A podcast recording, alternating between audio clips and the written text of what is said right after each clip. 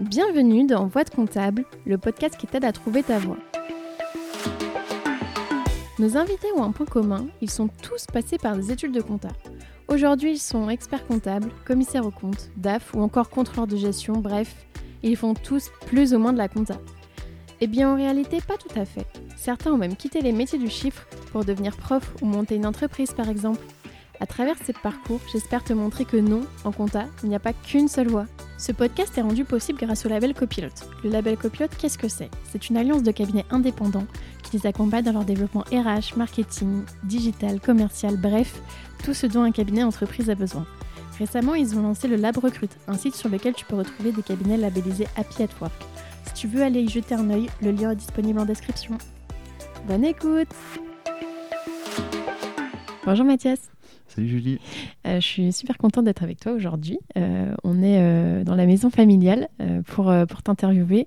donc si je t'explique un peu comment ça va se passer l'interview, on va d'abord revenir au tout début.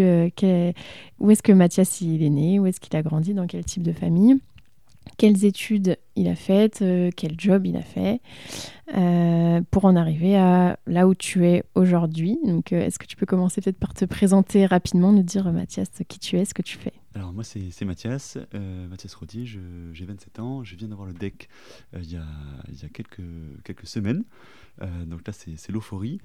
Euh, et je suis ravi de participer à ce podcast parce que j'adore, j'adore ton travail et j'adore les podcasts, donc ça tombe bien. Super, merci, c'est gentil. Et euh, alors, est-ce que tu peux nous dire euh, où est-ce que, où est-ce que tu es né? Alors, je suis, je suis né à Périgueux, mais j'ai fait toute ma vie à Toulouse. donc dans, dans, la ville rose, mes parents, donc bah, ma mère est, prof de vente dans un CFA et mon père est agent immobilier. Donc ils ont un, bac plus de tous les deux, mais ils, voulaient que leur, fils aîné euh, soit quand même, euh, euh, enfin qu'ils aient des grandes ambitions pour moi. Ils voulaient que je travaille à la défense. Ah d'accord. et j'ai aussi une petite sœur qui a 6 ans de moins que moi, que, j'adore. Et, voilà. Et pareil, elle doit travailler à la défense ou? Alors, elle, pour la petite anecdote, elle travaille juste à côté à Puto, chez Canal+. Mais c'était vraiment le fils aîné qui devait travailler à la défense et pas la, pas la petite sœur. et du coup, toi, tu étais quel type d'enfant quand tu étais petit? Est-ce que tu étais sage? Est-ce que tu étais turbulent? Est-ce que au niveau des notes, comment ça se passait? Alors, au primaire, euh, j'ai souvenir que j'étais plutôt sage, tout, tout roulait. Euh, j'avais euh, des. je ne sais plus s'il y avait des notes ou pas, mais ça, se passait bien en primaire. j'ai souvenir que je faisais beaucoup de sport.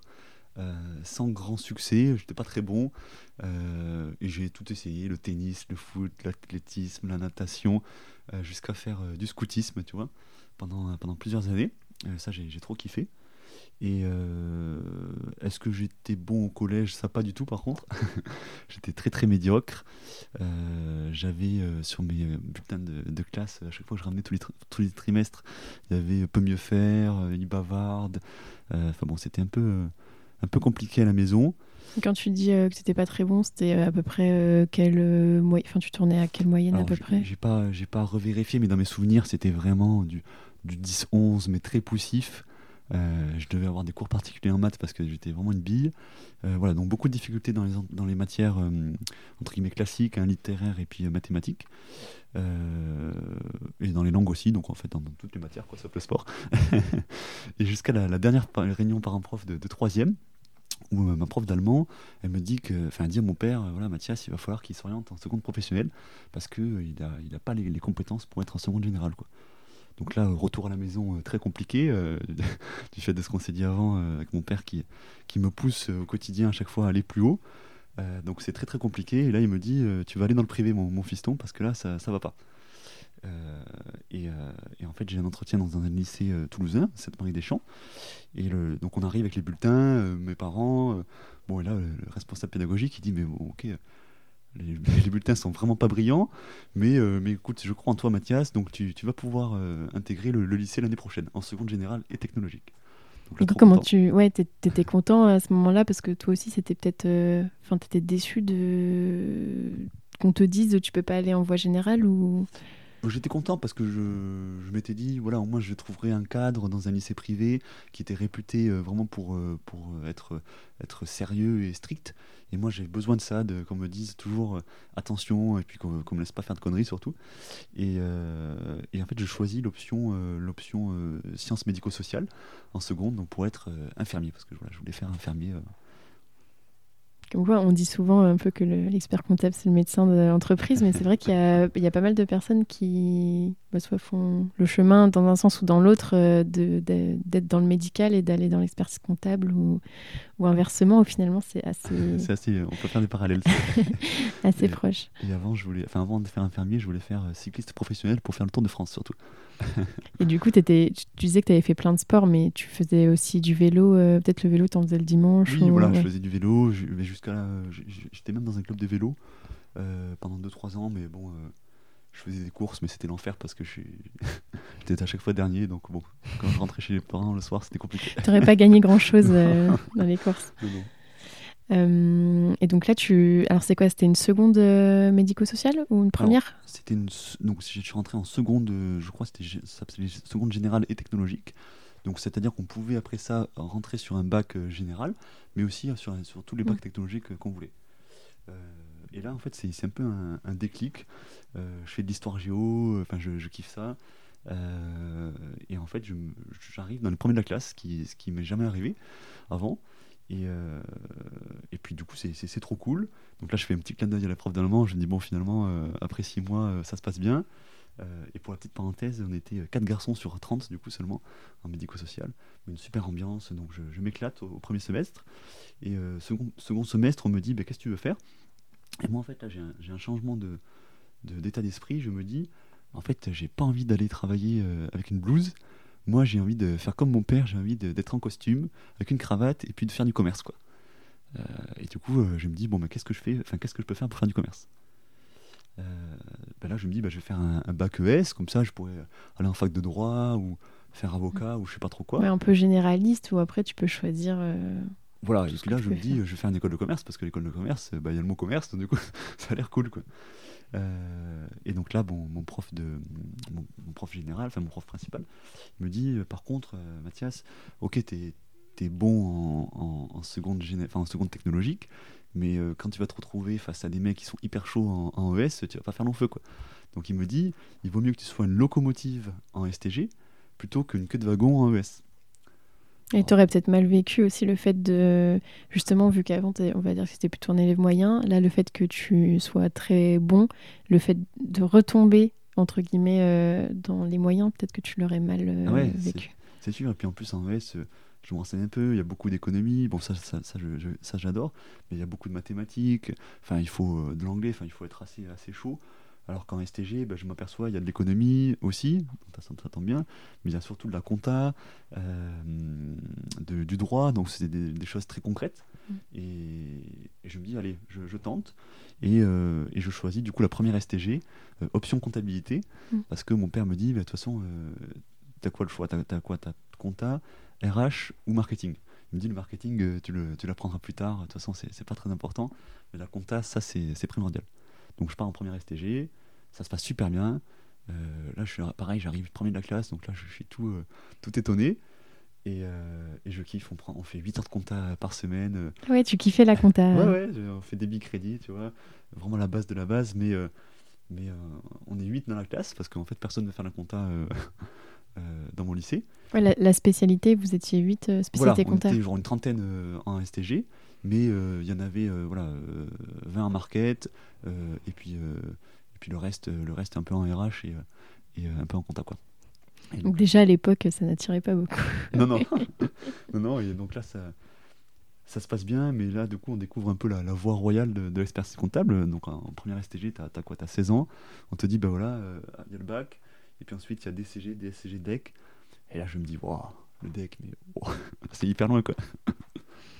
Et euh, donc à ce moment-là, est-ce que tu te dis euh, je veux être expert comptable ou que, enfin, tu étais dans quelle euh, optique? Parce que tu avais des bonnes notes, donc tu, tu peux te dire bah, je vais le tenter, je vais aller jusqu'au deck. Enfin, tu étais dans quel état d'esprit Là, je, je, me dis, je me dis rien du tout. Je me dis faut, faut, faut, que j'ai le, faut que le bac, c'est important.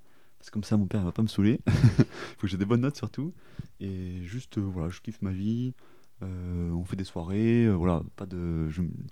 Je me dis oui, il faut que je fasse des études, mais pour l'instant, euh, j'ai pas de, j'ai pas de, de grandes ambitions sur, sur le DEC. Ouais, tu, tu réfléchissais pas trop, tu t'es dit peut-être je vais voir ça quand je serai en terminale. Ouais, plus, voilà, plutôt.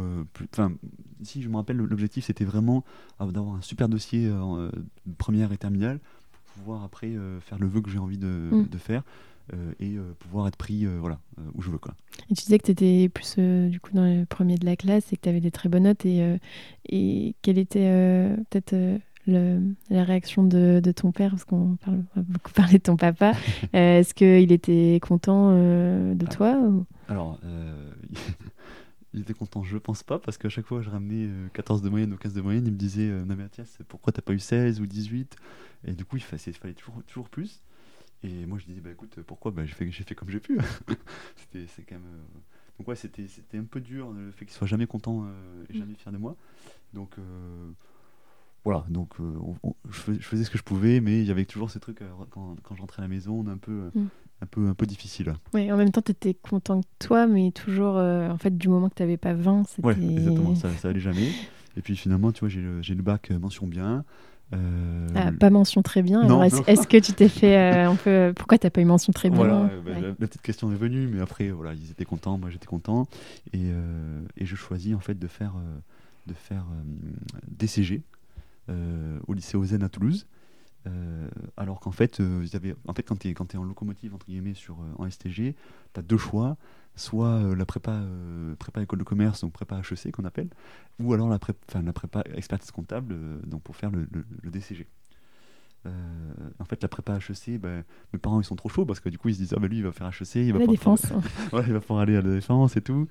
mais moi je me dis ouais il y a de l'allemand, il y a des mathématiques, il y a de l'anglais, il faut bosser le samedi matin. moi je, je, j'ai un peu la flemme quoi. Puis en plus je sais que je suis mauvais en mathématiques donc voilà un peu compliqué. Donc je, je me dis, bah, vas-y, je vais, je vais faire un peu le même choix qu'en STG. Je vais aller dans un diplôme qui est concret, mais quand même réputé et exigeant. Mais voilà, on a des matières, économie, droit, management, contrôle de gestion, qui sont, euh, qui sont pratiques et professionnelles.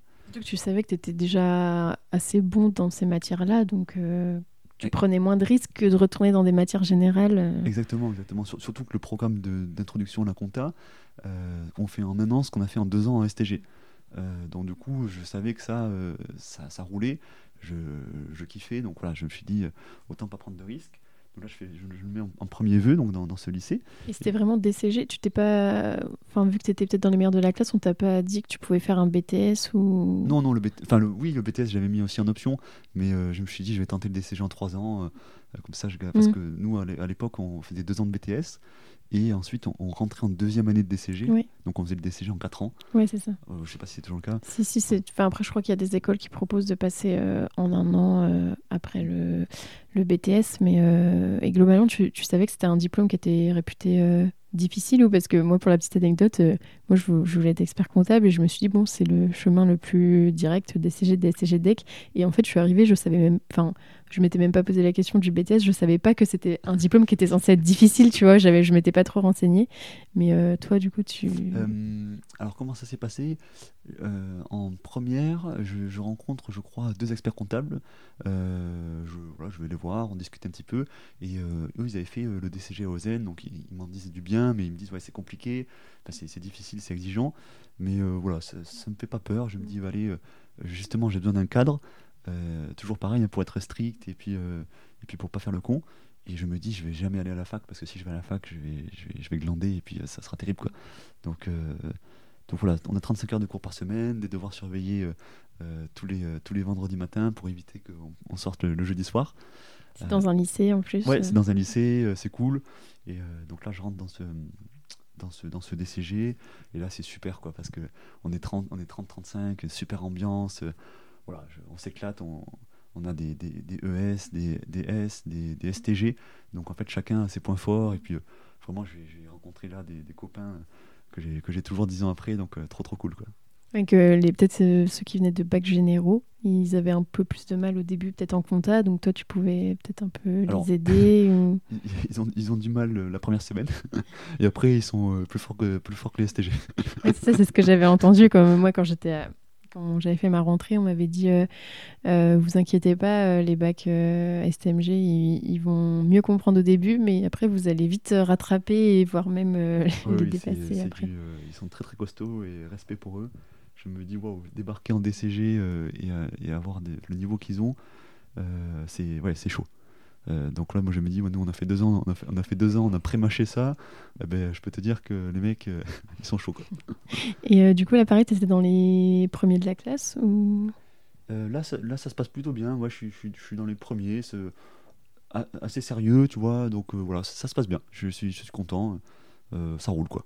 Mm. Et comme tu avais rencontré des experts comptables, est-ce que toi, ça t'avait donné envie d'être expert comptable ou pareil, tu te posais toujours pas trop la euh, question? Pas spécialement. Ça avait donné à mon père l'idée que je sois expert comptable, ça c'est sûr. Après, moi, je... honnêtement, je me rappelle plus trop. Je, sais que je... pas spécialement, mais, mais voilà, comme, comme en première STG, on découvre la voie euh, royale, c'est vrai qu'on se dit, on est, dans, on est dans le truc. Bah, du coup, euh, bon, mais on se pose pas trop de questions, quoi. Mmh. Euh, et donc, alors, tu dois avoir ton premier stage, je pense, euh, vu que tu étais en, DCG. Oui, en DCG première année, du coup, on doit faire un stage de, je crois, 4 semaines. Euh, donc là, je postule à, la fiduciale à Toulouse. Je fais de la saisie comptable. Et là, c'est une grande découverte. Je me dis, waouh, c'est donc ça la compta au quotidien. et là, je me dis, mais jamais je vais faire ça, c'est trop réverbatif. Et, on m'a amené bah, classiquement à des boîtes de chaussures et je devais saisir les factures.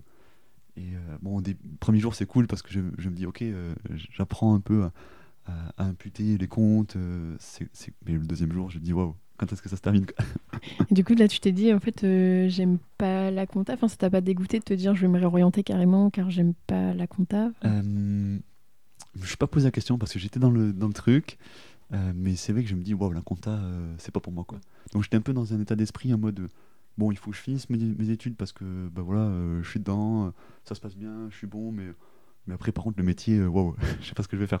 Après, je trouve que ce qui est bien avec le DCJ, c'est que comme tu as plein d'autres matières, bah moi pour le coup pareil j'avais forcément fait de la saisie pendant mes stages mais ça m'avait pas non plus dégoûté parce qu'en fait comme tu vois d'autres matières pendant tes cours en fait tu enfin tu te dis en fait là je fais de la saisie mais c'est pas que ça et ce qui fait que en fait, euh, tu continues. Euh. Voilà, j'avais un peu cet espoir-là. Je me dis, bon, ça c'est normal que je fasse de la saisie, je suis jeune et tout. Enfin, je suis jeune, je sors du bac surtout. Euh, et puis, et puis c'est vrai que, as, dans, comme tu dis, tu as, as, de l'économie, tu as du contrôle de gestion, de management. Moi, je kiffais le management. Et, euh, je, me rappelle maintenant que je voulais euh, intégrer euh, les cabinets justement de stratégie pour développer des stratégies. Les cabinets de la défense Pas forcément là-bas, mais voilà, en tout cas dans la, la stratégie, le Boston Consulting Group, des choses comme ça, pour vraiment voilà, bosser, bosser dans la stratégie. et finalement, tu non. et en deuxième année, alors comment ça se passe? Est-ce que c'est plus dur Et la deuxième année, donc c'est un peu plus euh, important le, stage pour moi parce que il faut euh, faire ton, ton, rapport de stage là-dessus. Mm. Donc il faut quand même choisir un sujet euh, qui, te, qui, tient à cœur et qui y a de la matière. Et donc là, je me dis, je vais découvrir, je vais essayer de découvrir le monde de l'entreprise. Et donc j'essaye de, je rentre dans une, dans une boîte de cosmétiques au service contrôle de gestion en Corrèze. Donc une belle boîte, enfin super content. Et là, en fait, on met en place le contrôle de gestion budgétaire. on analyse les écarts, tout ça. Donc là, en fait, on fait vivre nos cours de contrôle de gestion euh, dans l'entreprise. Et ça, c'est trop cool. Je vois que le métier de DAF, euh, enfin de directeur administratif et financier, ça me, ça me plaît. Euh, du coup, je me dis, bon, allez, go, on, part sur ça. Quoi. On continue et du, là, à ce moment-là, ton objectif, tu t'es dit, je vais être DAF ou... Là, je me dis toujours, il faut finir le DCG. Le DCG, c'est super parce que c'est un, un, beau diplôme. Et, et, après, à voir ce que je fais un master. Est-ce que, est que je continue sur le DCG ou est-ce que je pars sur, sur la partie la partie stratégie. Quoi. Hmm. Et euh, donc, tu obtiens ton DCG du premier coup? Euh, Oui, euh, en fait, à Ozen, ça se passe très très bien. On a, il y a un super taux de réussite. Du coup, on avait à chaque fois des points d'avance d'année en année. Donc, on, a, on aborde la troisième année assez serein. voilà, et, vraiment, d'ailleurs, un grand, grand respect aux profs de, de Ozen qui sont très très forts. Ils sortaient tous de, de l'école normale supérieure et tout. Donc, ouais, très, ils sont très très, très très costauds. Donc, merci, un grand merci à eux. Et après, alors, euh, au moment où tu as ton DCG, tu as plusieurs choix qui s'offrent à toi. Est-ce que tu vas aller en école de management euh, Qu'est-ce que tu fais? Alors là, euh, la troisième année, c'est beaucoup, beaucoup d'interrogations. Je me dis, il y a l'école de commerce, il y, a, TBS juste à côté de, de Ozen. Est-ce que j'y vais? J'y vais pas bon là en fait je vois les concours d'entrée c'est des mathématiques encore, de l'anglais, mais moi je suis une bille hein, dans ces deux matières-là, donc bah, j'enlève cette option. Et là on, nous parle du master CCA parce que historiquement les, les, les, 10 meilleurs de OZN partent en master CCA à l'IE Toulouse, qui s'appelle TSM maintenant. Euh, et, je me dis, bah là, c'est super. En fait, il y a juste à dire, euh, j'ai envie de faire le master et euh, j'y rentre, quoi. Enfin, si tu es dans les 10 premiers, tu rentres. Donc, c'est ce que je fais. Je, demande le master CCA et puis là, je me dis, bah, top, comme ça, dans deux ans, en deux ans, j'ai le, CCA, j'ai le DSCG et puis après, on verra, quoi. Et tu n'avais pas le score à passer Non, du coup, du coup on n'a pas le score. C'est vraiment une petite dérogation. Je sais pas si c'est toujours, enfin, je sais pas si c'est toujours d'actualité ou pas. Mais voilà, pour, en fait, pour inciter les, les, les, gens de DCG à venir à l'IAE, ils faisaient ce, mm. ces petites passerelles. Et euh, d'ailleurs, ça marchait très bien parce que euh, dès qu'on rentrait après à la fac, euh, ça marchait très bien, ça, ça se passait bien. Quoi. Et ça t'a pas fait peur la fac? Parce que tu disais justement que tout à l'heure, tu avais besoin d'un cadre, et là, alors, tu choisissais la fac, donc moins de cadre. Ah oui, là, donc là, je découvre les, les, cours magistraux, les TD. Je me dis, mais les cours magistraux, en fait, si j'y suis pas, personne personne le voit. Waouh, je me dis, ça va être, enfin, ça va être, euh, ça va être, c'est compliqué de se motiver. Mais après, moi, voilà, j'étais toujours avec ma petite bande de, de copains que j'avais rencontrés euh, en première année de DCG. Et du coup, on rentre en CCA. Et en fait, moi, j'ai envie d'aller à l'école parce que euh, le midi, on mange ensemble, on, se met à côté, au fond de la classe, on déconne, on rigole. Enfin, j'y vais pour, pour ça, quoi. Mm. plus, enfin, plus pour l'ambiance que pour, que pour les cours. on découvre en plus la fusion, la conso, les normes IFRS. Enfin, c'est très théorique. C'est un peu lunaire pour, pour nous qui sortant de, du DCG, euh, ou qui sortant de la, fac. Hein, mm. c'est assez, euh, assez, particulier. Euh, donc ça se passe plutôt bien. Bon, là, c'est pas la passion, c'est pas ma passion, mais voilà, ça, ça roule quoi. Mm. Mais c'est bien de montrer aussi qu'après un DCG, on peut aller en master CCA et euh, c'est vrai que des fois, il y a des étudiants qui se posent la question est-ce que je vais en master CA ou en DSCG Mais comme l'a dit Mathias, en tout cas, je pense que c'est le cas la plupart du temps, où en fait, en master CA, ils prennent que les meilleurs. Et entre guillemets, ceux qui ont le choix du roi de se dire est-ce que je vais en master CA ou en DSCG, c'est souvent ceux qui déjà ont des bonnes notes. Et entre guillemets, si tu es dans la moyenne ou tu as moins de choix, et en tout cas, tu vas en DSCG euh, oui, oui, la plupart du temps. Après, le Master CCA, c'est un super diplôme, on apprend beaucoup de choses. Euh, le rythme est vraiment différent, a fait d'avoir des partiels chaque, chaque semestre. Euh, c'est pas du tout ce qu'on a l'habitude d'avoir, euh, parce que bon, à DCG, on a des examens une, fois par an. Euh, mais voilà, donc si, moi, les deux diplômes sont quand même assez, assez très réputés, donc il n'y a, a, pas de préférence. Et tu l'as fait en initial ou en alternance Initial, oui, à l'époque, à TSM, l'alternance n'était pas ouverte. Donc on faisait euh, en initial, donc on n'avait pas beaucoup de cours par semaine, c'est vrai. Euh, mais, euh, mais par contre, voilà, j'étais quand même un étudiant très sérieux. La semaine, bon voilà, en DCG ou en, CCA, j'allais à tous les cours. je faisais mes devoirs, machin, enfin comme sérieux. Par contre, le week-end, bon voilà, on, faisait la fête. J'étais au BDE, donc voilà, on faisait des week-ends d'intégration, week-ends de désintégration. Enfin bon, c'était un peu, voilà, il faut, il faut savoir s'amuser aussi quoi. Et euh, donc là, tu étais en master CA. Est-ce que tu te dis quand même que tu veux passer le DSCG ou? Euh, Oui, parce qu'en fait, on, on, parle que de ça euh, en CCA. D'ailleurs, on est là, on est en CCA pour passer le DSCG, pour se dire au moins c'est plus, entre guillemets, plus facile ou quoi. Donc je, me dis, oui, euh, la première année de Master CCA se passe très très bien. Euh, donc après, je me dis, je vais faire sauter, enfin, je vais passer euh, le, DSCG dès, le début du Master 2, puisque avec le DCG, j'ai le droit. Oui, alors que les autres qui ont fait que la fac, entre guillemets, ils doivent attendre la fin de leur Master 2 pour s'inscrire. alors que toi, vu que tu avais déjà ton DCG, tu pouvais passer des yeux en avance. Exactement, et en plus, tu prends pas de risque parce que tu passes l'UE, mais si tu l'as pas, eh ben, l'année d'après, tu peux faire jouer ton équivalence. Mm. Sauf pour. Sauf, euh, ouais, c'est ça. Euh, donc là, je passe la compta, je me dis, bon, écoute, euh, moi, moi je suis débarrassé. Je révise pas, enfin, je révise pas, mais bon, comme on avait le mm. programme de Master 1 qui est quand même sur la compta, la fusion, la conso, tout ça, bah, en fait, je prends 8, bon, je prends une tolle, quoi. Et, et, là, je me dis, bah, je vais faire sauter les, les, équivalences, donc je vais sauter contrôle de gestion et économie en, anglais parce que j'adore l'économie, euh, mais je déteste l'anglais. Bon, je me dis au moins je vais pouvoir compenser. en fait. Et finalement, ça se passe super bien. Euh, j'arrive à choper 14 en, en, gestion, en contrôle de gestion et euh, tu vois 17 en, économie. alors, sans dire un mot en anglais, donc voilà, je me dis c'est top. Et donc là, il me manque plus que 6 endroits. donc 6 endroits. Donc l'année d'après, il faut que j'attende encore 12 mois pour, pour, pour avoir le, le, le DSCG. Et là, c'est ce jour-là, je me rappellerai toute ma vie, c'est un peu le déclic. Je me dis, mais waouh, j'ai plus qu'à avoir le 6 endroits. Donc autant dire, euh, autant, autant que je parte en Australie. Quoi. Et là, tu te fais... Parce que le DSCG, peut-être que tu t'en faisais un peu une montagne. Enfin, on dit que c'est très difficile euh, par rapport au, au DCG. Et finalement, tu as eu des très... Enfin, tu as eu une tôle, ça va. Tu as eu plus de 6 quand même en compta et tu as eu des très bonnes notes. Peut-être que tu n'aurais pas pensé euh, pouvoir obtenir. Oui, c'est vrai que le, le DSCG... Enfin, tu vois, moi, je, quand je me remplace un petit peu euh, en première STG, je me dis waouh, DCG, DSCG, mais ça va être l'enfer. Et au final, euh, tu apprends euh, petit à petit, et du coup, bah, ça se fait. Enfin, la filière est vraiment bien faite parce qu'on ne brûle pas les étapes. Et c'est vrai que j'en faisais vraiment une montagne, et pour moi, c'était vraiment l'achèvement de, mes études théoriques, entre guillemets, hein, les 5 ans d'études.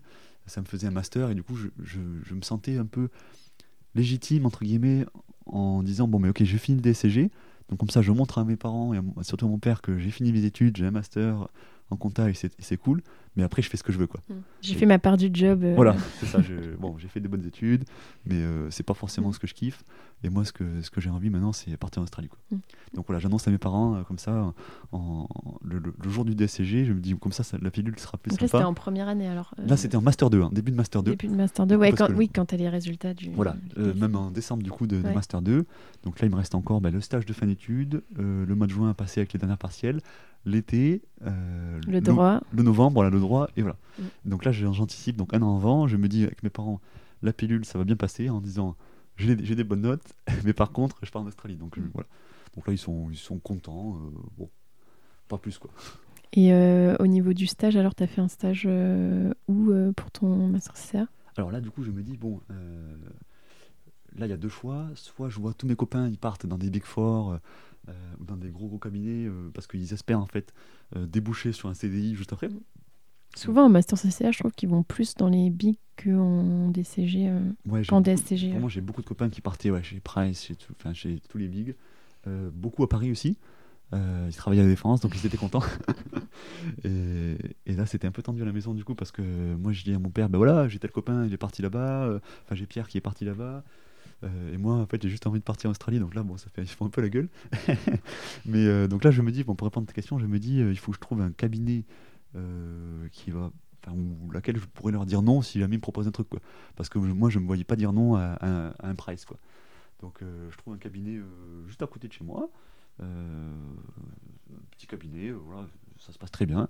Et donc, je fais de. donc, donc, là, au début, je devais faire l'expertise. Et finalement, le premier jour du stage, euh, l'expert comptable vient me voir et me dit euh, écoute, euh, Mathias, on a besoin, on a des besoins. Enfin, on était deux, on était deux stagiaires. Et en gros, il y en avait un qui devait partir en audit. Et moi, du coup, je faisais master CCA, j'avais fait de l'audit quand même en théorie. Mon copain Gabriel, lui, était, était en DSCG. Et du coup, j'ai dit bah vas-y, moi, je suis, je suis volontaire pour faire de l'audit. Et donc là, je pars en audit, donc dans ce petit cabinet, voilà, et avec des missions euh, diversifiées.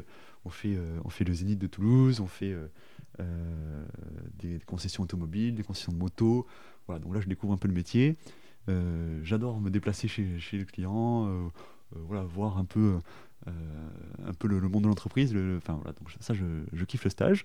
Je fais 4 mois. ça se passe bien, mais bon, après, voilà, il faut, il faut revenir faire les partiels. Et puis, mm. et puis du coup, voilà, je ne suis, suis, pas embauché là-bas. Oui, tu préférais l'audit euh, aux boîtes de chaussures. Ouais, et, euh, et ouais, t'avais jamais fait d'audit et tu t'es dit pourquoi pas tester. Enfin, ça te faisait envie déjà avant ou non tout, du tout. C'était euh, vraiment. Alors, j'avais donc on, avait des cours d'audit donc en master et en enfin master 1 et master 2. je me dis waouh, c'est un peu un truc assez, ça a l'air assez technique, assez lunaire. Mais finalement, ce qu'on apprend à l'école et la réalité, bah, il y a un pas. Et euh, finalement, je sais pas pourquoi j'ai dit oui, j'étais volontaire, et puis finalement, euh, aucun regret. Euh, et à, part, enfin, tu nous as parlé des secteurs d'activité, mais les missions en audit, quand tu commences, quand tu fais un stage, tu fais quoi? Circularisation des tirs, ce genre de choses Alors, ce que tu, ce que tu fais en, en stage, tu, tu es euh, l'équivalent d'un junior en fait quand tu, quand tu, quand tu attaques en, ton CDI. Donc tu, tu, fais les cycles entre guillemets euh, simples, donc euh, immobilisation, client, fournisseur. Ouais, banque aussi. Banque, voilà. Et en fait, tu, tu, tu audites ces parties-là et tu récupères les justificatifs. Tu, tu, aides en fait le responsable d'émission à, à, mener l'audit sur des choses plutôt simples. Et là, ça, ça, te, ça te plaît l'audit ou... Ouais, ça, alors, ça me plaît l'audit parce que je, vraiment j'apprécie le, côté euh, euh, visite des clients. Euh, tu vois, on visitait une usine, après le lendemain on était sur une concession automobile. Enfin voilà, ça j'apprécie. la diversité des missions. Et, et, puis aussi le fait que le midi, on mange avec le, le, le directeur financier, mmh. donc il nous parle business et tout. Et ça, ça je kiffe par rapport à, être dans un petit cabinet où on reste en fait chez soi et on, ne voit pas grand chose quoi. Mm. Et après tu avais peut-être euh, quand même en, fond le de te dire de toute façon je vais partir en Australie donc euh, voilà je, savais que je faisais mes 4 mois et puis puis après que tout ça c'était ça allait être loin parce que là pour le coup euh, je l'ai pas précisé mais là pour le coup en master enfin dès que j'ai le résultat du DSCG ce qui est assez improbable je me dis mais jamais jamais je serai expert comptable parce que c'est pas pour moi j'ai fait ma part du, j'ai fait ma part du boulot, j'ai fini mes études, mais là c'est mort quoi. Jamais plus j'y reviendrai dans ce métier. Quand tu euh, quand as obtenu ton, du coup en deuxième année ou en, première année? En master, en master, euh, en master 2, en début de master 2. Je me dis mais ok, je termine, 4 euh, mois et rideau, je pars en Australie et, adieu quoi. Et pourquoi tu te disais je veux pas être expert comptable? Enfin qu'est-ce qui te faisait dire que parce bah, que tu étais plutôt bon en, en cours entre guillemets, mais. Ouais, mais, mais je, suis en, Master 1, Master 2, je, suis dans une phase euh, un peu de mal-être. Euh, vraiment, c'est difficile pour moi, tu vois, de. de enfin, je mets beaucoup de pression sur, euh, sur les études, sur, sur l'avenir. J'ai vraiment peur de l'avenir et, et, mon père ne ben, m'encourage pas du tout dans ça. donc, du coup, je, voilà, suis pas bien et je me dis, il faut que je parte en Australie pour, pour un peu fuir, fuir tous ces problèmes et voir un peu enfin voir autre chose quoi parce que là j'étouffe quoi tu avais des mauvaises notes ou... Non, non, ça se passait très bien. Non, non, j'ai eu le CG, tu vois, je t'ai dit, il manquait juste 6 euh, en droit. Euh, le CCA, je l'ai eu avec mention bien aussi. Donc, tu vois, je, ça se passe super bien. Mais voilà, j'étouffe dans la compta, j'étouffe à Toulouse. Je me dis, il faut que je vois autre chose, quoi. Et donc, alors, tu obtiens ton master CCA. Et après, il te reste le, droit à passer. Tu, ça va, tu à la préparer tu... Exactement, donc on, a le CCA donc en juin, tout se passe bien. Euh, ensuite, on part avec des copains euh, euh, l'été, tout ça. Et puis en fait, au mois de septembre, je me dis, bon, bah, allez, je, je travaille, je travaille le droit, donc je, lis deux, trois fois le livre. Allez, au bout de trois fois, je me dis, bon, ça va, je le connais. Et puis j'arrive avec l'épreuve, donc assez serein. Puis je sais que 6, bon, pour avoir passé le DCG, je sais que le 6, il est, il est totalement acceptable et, totalement faisable. Du coup, je ne mets pas la pression je fais le mieux que je peux et puis je crois que je chope 13 ou 14 tu vois, ah oui quand même. je m'y attendais pas du tout mais alors que tu avais révisé euh, que un, un, deux mois avant quoi. oui, mais bon euh, après après il faut aussi remettre dans le contexte hein, j'ai que ça à faire hein, en septembre donc je travaille pas ah oui donc euh, voilà j'ai le temps pour moi quoi. Donc je bosse voilà, la journée tranquille. Enfin je mets pas la pression mais mais ça se passe bien et moi j'ai juste envie de, passer cette épreuve et, de, et de prendre mon vol quoi. Et parce que tu pars directement après le passage de l'examen. Ouais, je rends ma copie, euh, je vais voir ma famille euh, en Corrèze, je fais un bisou à ma mamie et puis je m'en vais quoi. Donc tu pars, euh, c'est quoi, c'est en, en, octobre, novembre? Début novembre. Je pars, je pars le, 13 novembre, je crois. Alors je passe le DSCG le, 30 octobre, je crois, et puis le 10 mhm. jours après, je, décolle pour, pour, Sydney. Donc je fais un tour de Sydney, mes parents m'accompagnent à, l'aéroport. là, c'est la première fois de ma vie que je vois mon père pleurer. Je me dis, waouh, ok, c'est chaud quoi. Et là, en fait, j'ai pour projet de partir un an. Parce que euh, en Australie, tu as, le programme vacances-travail, le PVT. Euh, c'est quoi C'est pour avoir un visa Voilà, tu as un visa en fait pendant, pendant 12 mois, euh, tu peux être en Australie. Sur le, tu peux être sur le territoire et soit tu travailles, soit, tu as le droit de travailler dans tous les secteurs que tu veux, ou alors tu as le droit de, de faire des vacances. Et de faire un peu des deux. Voilà, généralement, les gens font un peu les deux à la dose qu'ils préfèrent. et ouais, moi, je m'étais dit, bon, ben, je vais travailler. et généralement, ce qu'on fait, c'est on travaille pour financer après notre voyage. Mmh. Ok, et donc là, euh, quand tu dis tu vas en Australie, c'est euh, tu vas un peu dans une famille d'accueil ou tu vas, je sais pas, dans une auberge de jeunesse, tu prends un hôtel, enfin comment ça Là, c'est très simple, j'ai une visibilité à, trois jours. Euh, ce, que, je kiffe, parce que tu vois, depuis la première STG, tu te dis, wow, tu as une visibilité où, où tu as un parcours qui est tracé pour toi, en fait, et toi, tu, tu suis juste les rails. Et là, je me dis, wow, j'ai le champ des possibles, il, est pour moi, en fait, je fais ce que je veux. Et, donc là, j'avais réservé, parce qu'en fait, oui, ce que je t'ai pas dit, c'est qu'en master, je faisais du triathlon avec ma petite sœur, et ça, ça, se passait super bien. J'adore ce sport, et du coup, je me suis dit, bah, je vais faire un triathlon en Australie parce qu'il y avait un triathlon juste à côté de Sydney, euh, euh, juste après que j'atterrissais. Donc là, je, me renseigne sur, euh, sur les prix et tout, et là, c'est genre c'est 500 balles pour participer au triathlon. Donc je me dis, bon, je vais juste faire bénévole, je vais faire signalisation, enfin, je vais fermer la route, quoi. Et, et donc en fait, voilà, j'avais juste, juste cet objectif-là de, de, faire ce bénévole à ce triathlon, et après, pas de nouvelles, quoi. Donc j'avais ces trois jours, donc j'avais pris une auberge de jeunesse pour ces, trois, pour ces quelques jours, et après, je me suis dit, bon, ben, à voir, quoi. Et, et donc, je fais, je fais ce triathlon et je me dis, bon, ben, je vais, qu'à faire du woofing. Tu peux euh, expliquer ce que c'est euh Bien sûr, le, woofing, donc c'est, euh, c'est un organisme. Enfin, il y, a du woofing partout, dans, dans, tous les pays de France, dans tous les pays du monde. Et, et en fait, on, on, est, on travaille 4, 4, ou 5 heures par jour contre le logement et la nourriture.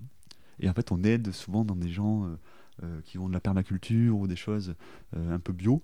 Euh, et on aide, en fait, on les aide à jardiner, à désherber, euh, à cultiver euh, leur jardin, quoi.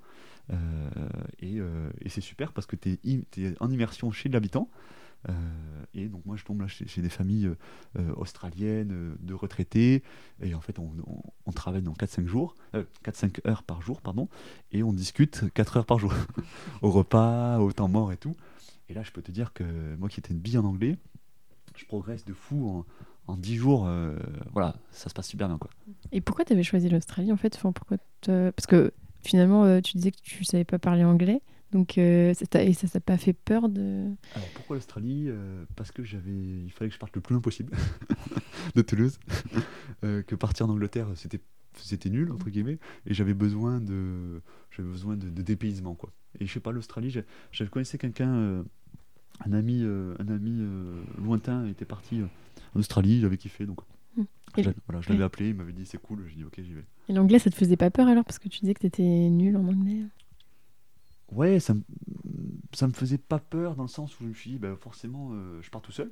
Parce que oui, voilà, si je voulais partir seul, euh, enfin, j'avais un copain qui m'a proposé de partir, mais j'ai dit non, non, moi je veux partir seul en Australie. parce que, parce que. Je veux être tranquille. non, mais plus j'ai envie de sortir de ma zone de confort surtout. Et, euh, et, je me suis dit, bah, si je pars seul, au bout d'un moment, on va bien me parler. Quoi. Donc euh, au début, bah, je disais, bonjour, je m'appelle Mathias, euh, j'ai 22 ans, et puis au final, tu as, grandi ton vocabulaire d'heure en heure, et puis après, tu, ça se passe bien. quoi. Donc là, tu étais chez ces retraités, tu restes longtemps Alors je reste une semaine à chaque fois. Ah oui, c'est une tu changes en fait à chaque fois de. Voilà, tu, tu restes tant que tu veux, mais moi j'aimais bien au bout d'une semaine, j'avais fait un peu le tour, voilà, on avait discuté, donc euh, la première semaine, je me rappellerai toute ma vie, c'était un, un, gars qui, euh, qui, euh, qui a, c'était un ancêtre de bagnards, tu sais, parce qu'en Australie, au début, c'était les bagnards qui, mmh. qui y allaient, donc lui, il m'a raconté un peu l'histoire. Donc c'était ceux enfin qui étaient en prison. ouais, c'est ça, qui étaient en prison en Australie. En fait, il les envoyait. Exactement. À l'autre bout là-bas, donc lui, c'était un descendant, donc ah il était hyper fier de, de ça. Donc c'était un des premiers Australiens, entre guillemets. Hein. et puis après, voilà, on, de semaine en semaine, on, on change, quoi. Et, et, au bout de quatre semaines, euh, j'ai mon pote Cédric qui me dit écoute Mathias, moi je, suis en Nouvelle-Zélande, euh, enfin je pars en Nouvelle-Zélande, donc euh, viens, viens, viens, me rejoindre. Ça, paraît assez près de l'Australie, mais au final c'est pas si près que ça, non C'est je crois quelques heures de vol, tu vois, mais ça, va. Donc, donc là, on se rejoint, donc on, fait, on fait un, mois, un mois et demi en Australie avec notre pote, donc on fait le tour en bus et tout. Et là, ça, ça, se passe super bien. Tu vois, on est en décembre, janvier, on fête Noël là-bas, on est ensemble. Parce que là-bas, il fait, du coup, il fait chaud euh, à Noël. Là-bas, c'est l'été, ouais. Les gens, ils sont en maillot de bain et voilà, tout. Donc on fait barbecue, on fait barbecue sur la plage, donc c'est trop cool. Et, euh, et, en fait, on a tous les potes de Toulouse qui, eux, euh, sont en train de. Sont... Période fiscale. Voilà, vont attaquer la période fiscale. Ils sont, ils sont tous dans les bigs, ils sont, ils sont trop chauds, tu vois. Ils ont une belle rêve, mais voilà, ils, ils sont à Paris, ça, ça, ça, roule, quoi. Puis nous, on est au fin fond de, au fin fond de la Nouvelle-Zélande, à Chili, donc on est assez contents. Ouais, tu te dis pas, euh, oh mince, euh, je loupe quelque chose. Ah non, pas du tout. pas du tout. On est, on est très content. Euh, et, et, en fait, ce pote Cédric après rentre, rentre en France. Moi, je rentre à Melbourne. et là, et là c'est compliqué parce que je me dis, ça fait déjà trois mois que je suis là. Qu'est-ce que je fais de ma vie, quoi? Et là, j'ai vraiment l'anxiété qui est présente en moi depuis 2-3 ans. Elle remonte. Et c'est compliqué, vraiment. Je, je, je, en fait, je suis en dépression, quoi. Je m'en rends pas compte de suite, mais je, je fais une dépression. Et là, c'est très très compliqué. Je me dis, euh, c'est peut-être pas pour faire pour moi le woofing, parce qu'au final, tu bosses 4 heures mais après tu cogites euh, aussi Mm. beaucoup. Ouais, du coup, tu as plus de temps pour réfléchir, alors que des fois, quand tu es pris dans ton taf ou dans tes études, bah, ça te permet aussi d'oublier, on va dire, enfin, de pas trop penser à... Exa- Exactement, donc là c'est c'est un peu dur. Donc je me dis, bon, je vais partir en Tasmanie, donc au sud de Melbourne, et là j'ai une super opportunité de, dans une ferme de cochons. On, est- on élève en fait 500 cochons, il faut les nourrir tous les matins, euh, euh, faire l'enclos. euh, bon là c'est top, et là en fait il y a, y a- il y a 10, ou- il y a 10, euh, 10 personnes qui font ça en même temps que moi. Quoi. Donc c'est des jeunes, enfin c'est top Mm. quoi. De- Ouais, comme ça, tu vas être moins isolé. voilà, de toutes les nationalités, et c'est trop cool quoi. Je pars là-bas, du coup, euh, je me dis tout ira bien, euh, enfin je serai guéri, l'anxiété, euh, euh, je l'enlève et tout. Et au final, euh, t'arrives là-bas, c'est- trop cool, enfin je kiffe. Mais euh, bon, en fait, c'est- toujours compliqué quoi. Enfin, à force de, vouloir fuir tes problèmes, tu, tu, tu les Mm. as toujours quoi. Ouais, ils partent avec toi et ils te lâchent pas euh, dans ton pays. Peut-être c'était pour ça, enfin inconsciemment, que tu avais un peu fui la France. Et tu vois, le Oui. fait de dire euh, je veux partir le plus loin possible. Et sauf qu'en fait, tes problèmes, ils, ils Exactement, je restent m'étais avec dit, toi. euh, bon, l'anxiété, je vais la laisser à Toulouse, je vais partir en Australie, tout ira bien. Et en fait, euh, pas du tout, quoi. Mm. Donc, dans, cette ferme-là, je fais, euh, je, crois que j'y reste un mois, je crois. Et là, mon pote Cédric, donc avec qui j'ai fait la, la Nouvelle-Zélande, il, m'appelle un jour, il me dit, écoute, Mathias, euh, j'ai été pris chez Mazar à Toulouse, euh, c'est super, j'ai une belle REM et tout. Et là, je lui fais, ouais, c'est cool, c'est cool, mais moi, je suis, dans, je, suis, en Tasmanie, je dors dans un bus, enfin, sur un matelas. je bah voilà, moi je, c'est cool pour toi, mais moi c'est pas la vie que j'ai envie d'avoir quoi. Jamais jamais je ferai de l'audit, c'est voilà, c'est pourri comme comme comme, comme travail, jamais quoi. Et je lui avais répété ça déjà pendant un mois en Nouvelle-Zélande, donc il, il me dit oui oui t'inquiète. Euh, il, il me croyait pas en fait. hein. Mais moi au fond de moi vraiment c'est pas mon délire. Moi ce que j'ai envie c'est d'aller à Bondi Beach et de, de vendre des crêpes, tu vois. Je me dis ça c'est mon deal, je, je vais faire de la thune et ensuite euh, j'ouvre une boutique où j'achète un food truck et puis je vends des crêpes quoi. Des crêpes, euh, vraiment, enfin, je sais pas s'il y a vraiment des crêpes en Australie où tu te dis, euh, justement, c'est quelque chose un peu de France et qui est un peu ouais, exotique là-bas. beaucoup, ouais, ils ont- c'est, très à la mode euh, la French Touch là-bas, et du coup, je me dis, vas-y, je- j'arrive, je fais un peu un truc marketé avec euh, un béret rouge et, euh, et je m'en mets une petite crêpe, quoi. Mm. Mais bon, voilà, c'est, pas tant l'aspect entrepreneurial qui me, qui me tente, hein, c'est vraiment le fait de- d'avoir un boulot simple, euh, voilà, je rends les gens simple, enfin, je rends les gens heureux, ils ont leur petite crêpe, euh, voilà, c'est 3 dollars, et puis, euh, et puis fin de l'histoire, quoi. Et donc, dans cette ferme-là de cochons, tu restes longtemps? Ouais, ou- je reste un mois quasiment, donc tout le mois de, tout le mois de février. Euh, et, là, euh, et là, en fait, euh, je me dis, bon, c'est quoi mon avenir, quoi? Enfin, je vais pas non plus rester là pendant 10 ans. Donc là, je, je- je reviens à Sydney, donc là où, enfin, là où tout a commencé. Et là, je me dis, je vais faire de la construction. Parce que c'est un boulot qui paye bien, on travaille 8 heures par jour, euh, à l'inverse de quand tu... Tu auras moins le temps de penser. euh. Exactement, mais aussi à l'inverse de, de- de faire serveur. Parce que quand tu fais ser- serveur, tu bosses 4 heures, mais t'es voilà, es mal payé. Là, nous, on bosse de fou. Euh, on, est, on est sur les chantiers, on travaille de, de nos mains. Et, euh, et je me dis, ça, ça paye quoi. Donc, allez, on, on fait ça quoi. Donc là, j'arrive à Sydney.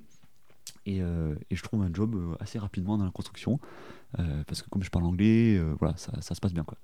Et donc là, j'enchaîne la construction, mais pareil, toujours l'anxiété présente. Donc c'est difficile le soir de, de, bah, vivre normalement, quoi. Et jusqu'au moment où, en fait, j'appelle ma mère, je lui dis, bon, écoute, maman, je suis à 18 000 km de la maison, mais ça va pas du tout, quoi. Et là, là en fait, elle, elle comprend pas. Elle me dit, mais Mathias, t'es en Australie, t'as- kiffes ta vie, quoi. T'as as tout pour toi, euh, t'as un master, t'es en bonne santé. Et non, je dis, non, justement, euh, ça va pas, quoi. Et euh, donc elle m'a dit, bah, écoute, t'as qu'à aller voir un, qu'à aller voir un psy en Australie. Parce qu'en fait, on se pose pas du tout la question du, du retour en France, quoi. Mm. Parce qu'en gros, j'aurais pu être, une fois que ça va pas, euh, je prends un vol. Oui, et puis, dire euh, soit tu rentres ou Voilà. tu viens voir un psy en France. C'est ça, parce qu'en 24, en 24 heures ou en 30 heures, tu peux être à la maison, quoi. Mais non, non, moi je me dis, bon, je vais voir un psy en Australie. Donc là, j'ai. Ça te fait pas peur un peu d'aller enfin, d'aller voir un psy parce que des fois on se dit euh, non mais les psys c'est que pour les gens euh, malades ou qui ont un problème. euh. Et si, si, ça me, fait, ça me fait trop peur. Et je me dis, déjà, il faut que je paye, faut que je paye de l'argent pour y aller. Ça va servir à quoi? On va juste discuter, ça va servir à rien. Mais en fait, je suis tellement à un niveau de mal-être que je me dis, c'est mon, c'est mon seul espoir. Quoi. Mm. Je me dis, en gros, soit je saute du pont, voilà, ou soit, soit je vais voir un psy. Donc je me dis, bon, allez. Une décision qui est moins radicale que l'autre. euh. voilà, donc on se dit, bon, allez, on va, on va voir la psy. Et là, j'ai de- super de la chance, je, je tombe sur une, une psy française. euh, donc en fait qui me, qui me comprend, donc on, on discute, on fait une première séance, elle me parle beaucoup de mon père. Moi je dis non mais moi, moi le problème c'est pas mon père, c'est c'est moi. Enfin, je- Et donc euh, en fait bon, voilà, on, on fait les, on fait des séances, elle me dit il faut, il faut se mettre à la méditation. Donc je, découvre Headspace, j'en fais toujours d'ailleurs 5 Headspace, c'est une application Oui, c'est une application de, méditation. donc il y a Petit Bambou qui existe en mmh, France, mais voilà, Headspace c'est le, le, le, leader américain et australien du coup. Et, et tu vois, j'en fais toujours depuis, depuis, depuis 5 ans. Quoi. Donc la méditation, c'est quoi? En fait, tu te, tu te, poses un peu et tu penses à rien voilà, alors en fait, on apprend que penser à rien, justement, c'est impossible. parce qu'on ne peut pas dire je pense à rien. et justement, c'est d'accepter ses pensées euh, et de, c'est de la méditation de, pleine conscience, en fait. En gros, tu, tu, acceptes tes pensées, tu, tu les. C'est un peu la métaphore du nuage, en gros. Tu as des nuages qui sont très gris, très orageux, et puis d'autres qui sont hyper légers. Mais euh, le nuage, il, il, part, quoi. Et en fait, euh, derrière, il y a le ciel bleu, il reste, tu vois. Donc c'est une belle image que, que j'aime bien. Et, et, je découvre ça. Et, et en fait, ça se passe super bien, elle est, très compréhensive, et je vois que au fil des semaines, ça se passe, très très bien. Donc je, continue, je persévère, et, euh, puis elle, me guérit comme ça, juste en discutant. Et voilà, donc c'est vraiment un message qui me tient à cœur euh, de passer aujourd'hui, c'est prendre soin de sa santé mentale, parce que c'est aussi important, voire plus important que la santé physique. Et euh, c'est un peu cliché ce que je vais dire, mais quand, tu te casses une jambe, tu vas pas cogiter pendant 10 ans avant d'aller aux urgences. Tu vas aller voir le médecin, il va te mettre une attelle ou un plâtre, et puis après tu vas rouler. Quoi. Et bien la santé mentale, euh, c'est pareil. Euh, dès que tu te sens pas très bien, il faut vite aller voir des, spécialistes qui te soignent, et puis après, euh, voilà, pour pas arriver aux extrémités de sauter du pont. Quoi. Et toi, c'est ce que tu disais qu'au final, euh, tout ce qui était mental, c'était, ça avait aussi un impact sur ton physique. Oui, euh. oui, je m'en suis aperçu. C'était que ma tête dictait mes douleurs dans le dos. voilà, donc déjà physiquement, j'étais pas bien, trop anxieux. Et la méditation, justement, aide à calmer. voilà. Et, et, en fait, maintenant, enfin depuis, ça a duré, tu vois, quelques mois, vraiment deux, trois mois, où vraiment c'était l'enfer parce que chaque jour que tu te qui passe, tu, tu souffres, quoi. Mais après, le fait de discuter vraiment voilà, un petit peu, une fois par semaine, pendant euh, cinq semaines, ben, voilà, t'es guéri et puis c'est bon. quoi. Et donc tu disais euh, que tu comprenais pas pourquoi être parlé de ton père. Est-ce que à la fin des séances, euh, tu peut-être tu comprenais mieux Oui, oui, parce qu'en fait, en fait elle m'a demandé d'amener mon CV. Alors, jamais de mon CV pour lequel je, me, que j'avais parce que là-bas je postulais dans, mm. dans des agences de, construction donc j'avais mon CV qui était prêt elle me dit ah mais vous êtes hyper diplômé euh, enfin c'est bien je dis oui c'est bien pour mm. normal quoi et, euh, et en fait on, s'aperçoit que c'est mon père qui m'avait mis toujours la barre plus haut plus haut et, et que je devais euh, je devais être euh, enfin j'étais en fait insatisfait euh, et puis c'était jamais enfin ce que je faisais c'était jamais bien quoi et donc je l'avais euh, je l'avais un peu intériorisé. voilà et donc elle m'a aidé à, mettre des mots sur ça et sans rejeter la faute sur mon père il n'y a pas de souci maintenant il n'y a aucun aucun problème mais juste voilà comprendre que c'était un peu c'est cette histoire familiale qui m'avait poussé à, à, être comme je suis aujourd'hui et m'a juste elle me l'a juste fait accepter et puis maintenant mm. j'ai aucun problème avec mon père voilà on fait des randos ensemble il n'y a aucun souci enfin je l'adore il m'adore et voilà on est, on est revenu on est revenu euh, enfin voilà, propre. et, euh, et, donc du coup à ce moment-là, ça va mieux alors? Et euh, qu'est-ce que tu continues dans la construction? Voilà, donc, donc, là, au niveau santé mentale, c'est bon, je, je, entre guillemets, je suis guéri. mais moi, je suis, dans, je suis dans la construction, je suis bien. tu vois, je déplace mes parpaings, je casse des murs je creuse des trous, enfin, c'est cool, tu vois. Je... Un peu éloigné de l'auditeur. Ouais, c'est ça. Bah, en fait, en gros, oui, parce que quand tu dis construction, c'est pas du tout, euh, euh, t'es pas du tout architecte ou chef de chantier, hein, t'es vraiment au niveau zéro de la construction. Opérationnel. T'es euh. manœuvres, quoi, en gros, et puis tous les trucs de merde, tu les fais. Mais je kiffe, ça se passe bien. On commence le chantier à 7h, à 15h, on a terminé, on boit la petite bière le soir, et puis, puis on recommence, quoi. Donc ça, se passe bien. Et puis, je te dis, tous mes copains, ils sont en période fiscale, ou alors ils ont un job pour septembre d'après. Euh, moi, je dis non, non, mais moi, l'audit, c'est fini. Hein, je, pense toujours à, vendre de mes crêpes. Et, euh, en fait, pour la, petite histoire, euh, j'étais logé chez des, chez des gens qui étaient très, très, très riches, qui sont millionnaires. Parce qu'en fait, bon, c'était pas du tout le. C'est vraiment le hasard. En gros, j'ai des amis à, à, Toulouse qui ont une correspondante en Australie. Et du coup, les parents de cette correspondante sont, bah, voilà, sont fils, il est directeur de la banque, donc l'équivalent de la BNP euh, en Australie. Et euh, Sarah, elle est euh, équivalente de, de, de, de, AXA, mais elle est directrice IT. Donc ils sont les deux. Pas ils trop mal. ils pèsent quoi les deux. Ils sont hyper sympas. En fait, donc la première fois que je suis arrivé à, à Sydney, ils m'ont juste, enfin on a juste bu un café ensemble et tout. Et en fait, quand je suis revenu, euh, j'étais en auberge de jeunesse. Et après, ils m'ont dit non, non, mais Mathias, c'est hors de question que tu dormes en auberge de jeunesse, tu viens dormir à la maison.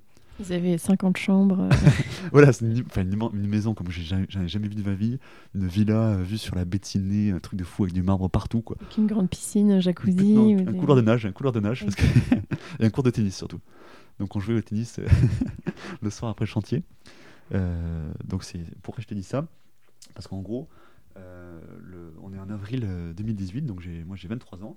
Euh, et là, le fil, euh, on mange au resto parce que le soir, il, mangeait souvent au resto, il faisait pas trop la cuisine.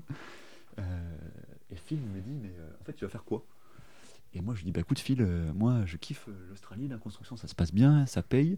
Là, j'ai encore, euh, bah, j'ai encore six mois dans mon visa, parce que j'ai un visa de un an. hein. Et donc là, moi, je vais aller faire, je vais aller faire la, cueille- la cueillette des cerises, parce qu'en fait, ça, ça paye de fou, parce que plus t'en cueilles, plus tu gagnes ta vie, quoi. C'est variable, quoi. Voilà, c'est au variable, exactement. Et là, je lui dis, c'est génial, quoi, tu gagnes plein de thunes. Et là, il me regarde, il me dit, mais t'es complètement malade, toi. Enfin, tout- on discute en anglais, bien sûr. hein. Il me dit, mais t'es complètement malade. Mais, enfin, il n'est pas, il est pas, euh, il est pas méchant, enfin, il, prend pas mal. Il me dit, mais Mathias, mais ça fait déjà six mois que t'es là, tu fais de la construction, mais arrête-toi. Enfin, arrête de déconner. Il me dit, donc là, en fait, on a une discussion assez longue pendant 2-3 heures où il me dit, écoute, Mathias, il faut vraiment que tu sois, que tu fasses euh, là où t'es bon, euh, parce que. euh, parce que c'est comme ça qu'on réussit dans la vie, quoi. Et c'est comme ça, je pense, qu'on apprécie aussi son travail, c'est de, de- de faire un, un travail dans lequel on a été formé, dans lequel on est bon.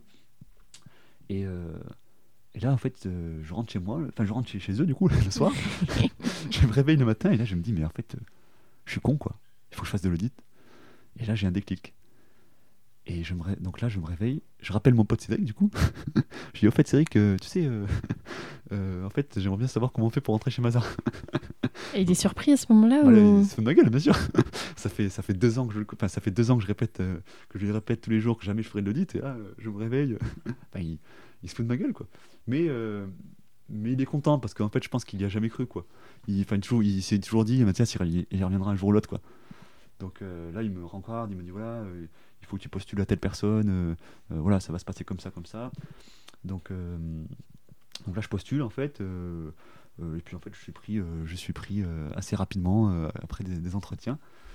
Donc le processus de recrutement classique, pas classique, mais euh, par Skype, euh, parce Mhm. que euh, moi je, suis- je rentre du chantier euh, le soir, je fais l'entretien à 18h, et eux, les managers, ils sont, ils sont, bah, ils sont, Il y a un décalage horaire. Ouais, décalage horaire, quoi, c'est le matin chez eux.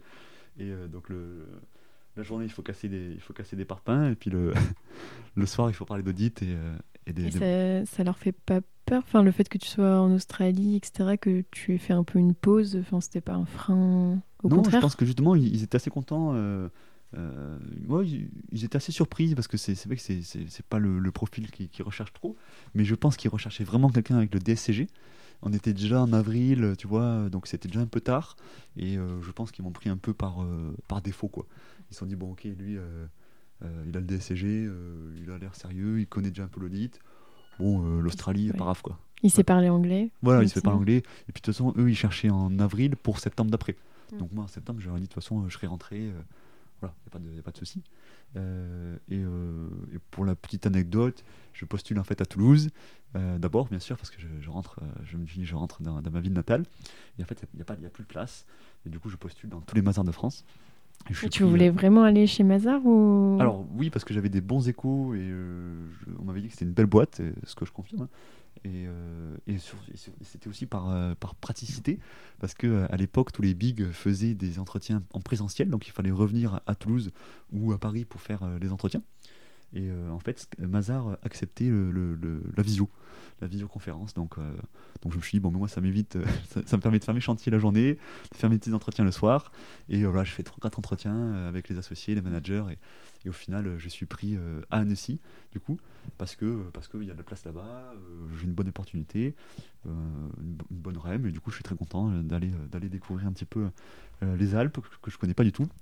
Et je signe mon contrat comme ça, devant l'opéra de Signé. euh, et voilà, là, je kiffe, quoi. Et à ce moment-là, tu te dis euh, que tu veux passer le deck, être expert comptable ou pas du tout? Alors là, déjà, psychologiquement, je me dis, waouh, c'est euh, truc de fou, quoi. Je me suis dit, j'a- j'arrive quand même, à- enfin, quelqu'un arrive à me faire confiance d'Australie, euh, alors que je le connais pas, je l'ai jamais rencontré. Donc là, déjà, psychologiquement, je, je débloque un truc. Je me dis, waouh, c'est trop cool. Et là, je me dis, ouais, je vais faire le deck. Parce que, bah, le déclic, je me dis, ouais, il faut que je fasse les trois ans, euh, trois ans de stage. Euh, déjà, je demande dans l'entretien si voilà, ils acceptent de me prendre euh, en stage dès le début. Et voilà, je me dis, vas-y, il faut que je fonce. Quoi. parce que c'est vrai que tu avais fait qu'un stage pour le moment, alors que des fois, enfin après ça dépend des cabinets, mais il y en a qui disent bah t'as pas fait d'alternance, t'as pas assez d'expérience pour te lancer dans le stage et bah, pour toi en fait c'était pas. Exactement, je trouve que c'est c'est assez dommage parce qu'en fait, enfin la, première année de stagiaire est pas compliquée. Donc autant qu'on la fasse en, en, année de débutant, enfin en junior 1, il n'y a, pas de, a pas de souci. Donc là, je, leur, je suis très reconnaissant envers eux d'avoir, de m'avoir inscrit euh, dès le début. Quoi. Et puis c'est ce qu'on disait un peu euh, en, off, c'est qu'au final, le, le deck, bah, plus t'attends, plus c'est difficile de le passer parce que tu as aussi d'autres contraintes. Et puis au final, ça reste un bout de papier, comme tu peux... Tu, tu me le disais euh, du coup tout à l'heure. Exactement, au final, je me dis, euh, je suis un peu dans un état d'esprit où me dire il faut, il faut que je fasse ces trois ans de stage et que je bombarde le, deck parce que après je vais avoir 30 euh, ans et je vais, avoir la flemme. Donc autant, euh, autant le faire tant que j'ai pas d'enfant, dans des bonnes conditions et, tant qu'en fait tu es quand même dans tes études entre guillemets parce que tu, tu perds pas le tu perds pas trop le rythme. Quoi. Donc voilà, c'était vraiment un choix. Après, c'était pas non plus un choix hyper engageant parce que tu vois, c'était en avril 2018. je me dis oui, j'ai envie de passer le deck, mais bon voilà, je suis en Australie, je m'inscris au stage bon, au final, ça va pas changer grand chose, quoi. Au pire, même si je vais pas au bout, personne, enfin, personne n'en tiendra rigueur, quoi. Mais voilà, dans ma tête, je me suis dit, je, je, vais y aller, quoi. Oui, c'est ça, parce que, contraire, enfin, je pense que le DCG, le DSCG, c'est plus euh, carré à, ce niveau-là, dans le sens où tu t'engages vraiment dans une école, etc. Alors qu'en fait, le stage, euh, il y a plein de gens qui commencent le stage et qui sont suspendus en cours de route, bah, comme c'est mon cas, ou qui arrêtent le stage, ou qui valident les trois ans mais qui ne passent pas les épreuves, ou qui passent seulement les écrits mais qui n'ont pas le temps pour le mémoire.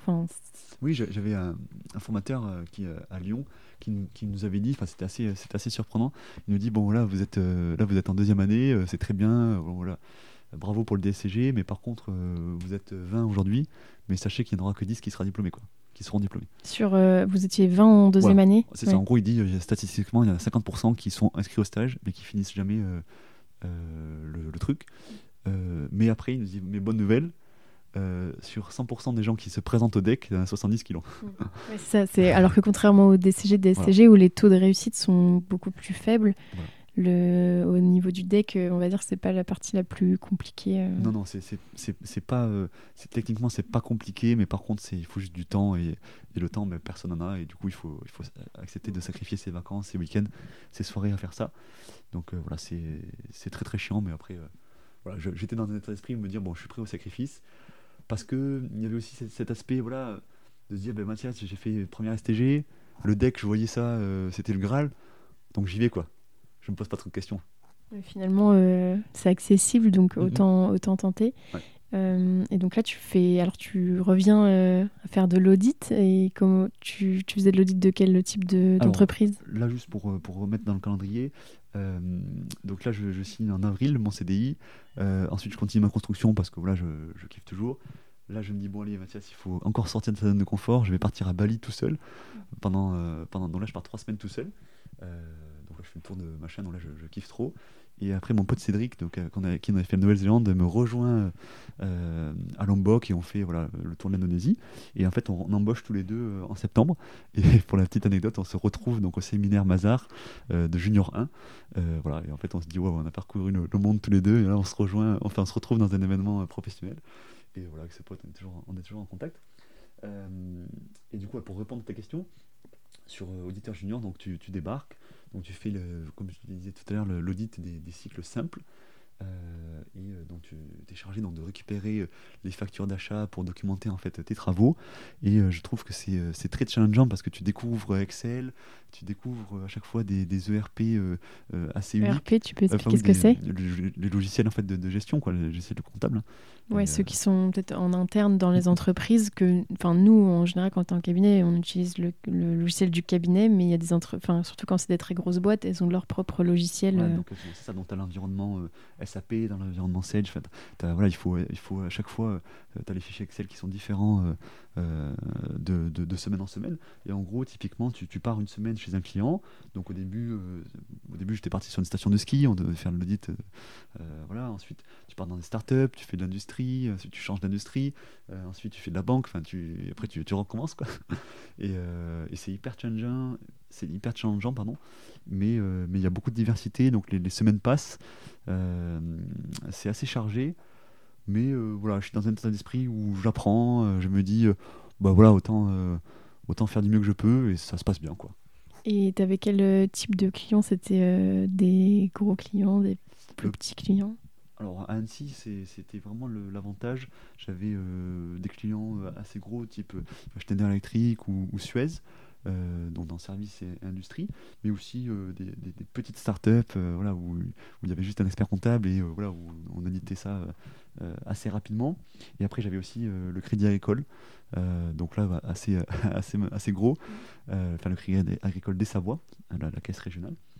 Donc voilà, un, peu de tout, mais, euh, mais le kiff, et c'est ça l'avantage quand même dans les, dans les Big Four et, chez Mazar, c'est de, de, de, se, de se confronter euh, vraiment à des, à des grosses boîtes. Euh, et après, on peut toujours arbitrer en disant est-ce que je préfère le gros, pas le gros? Voilà, moi, c'est vrai qu'à la fin, j'avais quand même une impétence sur plutôt le, les, les, petits dossiers. Quoi. Ah oui, c'est marrant. Ouais, ouais, c'était plus concret.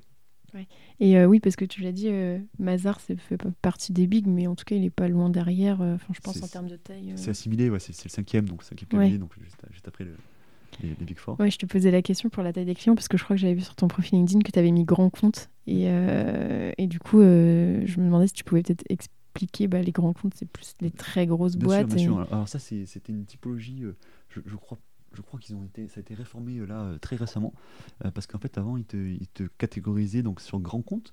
Donc typiquement c'était les, les, gens qui avaient fait les grandes écoles de commerce, ils partaient en grand compte surtout à, la défense, et là ils faisaient les audits en fait du CAC 40 quoi. Et ensuite les middle market, c'était eux qui faisaient les audits plus classiques de boîtes, voilà, grandes aussi, mais beaucoup moins pas cotées et puis, et puis des PME, voilà, des PME, ETI, voilà, beaucoup plus beaucoup plus grand public. Euh, et donc nous, à, Annecy, on était, euh, on était en grand compte, parce que ça veut dire qu'on était susceptible de faire des boîtes côté, euh, mais que parfois il n'y avait pas assez de jobs pour, pour, faire que du côté, donc du coup on, était un peu sur aussi du middle market. Quoi. Et donc tu gravis les échelons, comment ça se passe Parce qu'on va dire, dans les, je, compte, je vais compter ma dans les bigs, dans les bigs c'est assez particulier, peut-être je pense que c'est moins le cas dans les cabinets où tu fais euh, des années et tu passes en grade. Euh. Euh, exactement, là c'était vraiment chaque année, tu as une sorte de, conseil de classe en fait qui, qui, te, qui revoit ta performance de, l'année écoulée. Et, et, en fait, donc, tu, tu attaques junior 1, junior donc ensuite confirmé, et ensuite tu as un, poste de, senior, donc de responsable de dossier au bout de, au bout de deux ans, donc, ce qui est assez, assez sympa et très challengeant, parce qu'après il faut, il faut gérer des équipes, gérer le client, voilà, alors que toi, tu as, 25 ans. Quoi. Et euh, est-ce que tes missions elles changent au fur et à mesure que tu évolues dans les grades, peut-être au niveau des cycles? Oui, alors plus, plus tu montes, euh, plus tu, tu fais les, des, des, cycles compliqués. Euh, et, et surtout, les, tu, tu, revois en fait les points techniques que tu, que tu, que tu, que tu ne confies pas à, un, junior qui, qui débarque de l'école. Quoi. Donc après, c'est ça aussi, chaque année, le, le, le métier change. Euh, bon, ça reste de l'audit, mais le, les, attributions évoluent jusqu'à des postes de manager où là, euh, tu, es chargé de plusieurs dossiers en même temps et aussi des fonctions support type gestion du planning, gestion des ressources humaines. Donc voilà, c'est ton, boulot, ton boulot change d'année en année. Donc c'est ça qui est vraiment bien dans les bigs. Est-ce que tu as peut-être, euh, je sais pas, des anecdotes sur euh, des clients ou est-ce que, je sais pas, est-ce que ça t'est arrivé de, d'avoir des clients avec des fraudes ou ce genre de choses euh? Non, non, ça, ça pas de fraude. par contre, le petite anecdote, c'était vraiment, enfin moi ce que, que je kiffais trop, c'était la, station de ski vraiment d'auditer de, ça, euh, parce qu'en fait, tu te retrouves à, parler de la piste des marmottes au, directeur financier, alors que toi, le week-end, tu l'as fait après, euh, en, enfin, voilà, en, loisir, quoi. Et, euh, et du coup, tu, tu, c'est là où vraiment tu, tu vois l'envers du décor, combien de personnes il faut pour, pour faire tourner une station de ski, quel investissement il, faut, il, il, faut faire? Et du coup, tu te dis, ok, je comprends pourquoi je paye 50 balles de, de forfait. Et non, c'est trop génial même pour euh, et puis après aussi pour l'industrie hein, tu, vois un peu euh, les nouvelles machines ça te fait vraiment une culture business euh, hyper hyper importante et moi c'est ça que je kiffais quoi. c'est un monde un peu, enfin je, je, sais pas, je peux imaginer qu'on se sent un peu comme une petite souris. Enfin c'est un monde qui nous dépasse quand on, on, parle à des DAF, à des dirigeants de grosses entreprises. On voit des machines qui coûtent plusieurs centaines de milliers d'euros, voire plusieurs millions, et toi tu es à côté. Exactement, exactement. Non, non, c'est c'est ça qui est c'est ça qui est, qui est fou et que je, moi que j'adore dans, dans, ce métier là. Après, voilà, l'envers le, du décor, c'est aussi beaucoup de diversité, mais aussi beaucoup de déplacements chez le client. Mm. coup. Donc forcément, ça c'est un peu plus long quand tu as une vie de famille. Euh, voilà, il faut accepter de partir une semaine entière euh, à deux heures de route et du coup, bah, tu fais de l'hôtel. Et voilà. Après, mm. c'est aussi bien dans le sens où tu, tu, bah, tu passes du, bon temps avec tes collègues et tout. Donc ça, c'est top, quoi. Mais d'ailleurs, je crois que dans la convention de comptable audit, je crois qu'il y a un, paragraphe qui dit qu'il faut. Euh, euh, enfin, c'est seulement les déplacements au-dessus de deux heures qui sont indemnisés ou quelque chose comme ça. Enfin, en tout cas, euh, c'est une des rares conventions où vraiment le temps de trajet, avant d'être, en tout cas que ce soit obligatoire d'avoir une rétribution, il est super, super élevé, je crois. Oui, c'est ça aussi qui est, qui est difficile, entre guillemets parce que euh, on va en fait on va faire des, par exemple si tu as un client moi j'avais un client à une heure de route mettons bah, en fait euh, il ne voulait pas nous payer l'hôtel et du coup on devait faire une heure de route aller retour et 5, jours par semaine enfin euh, c'était sur, une seule semaine hein.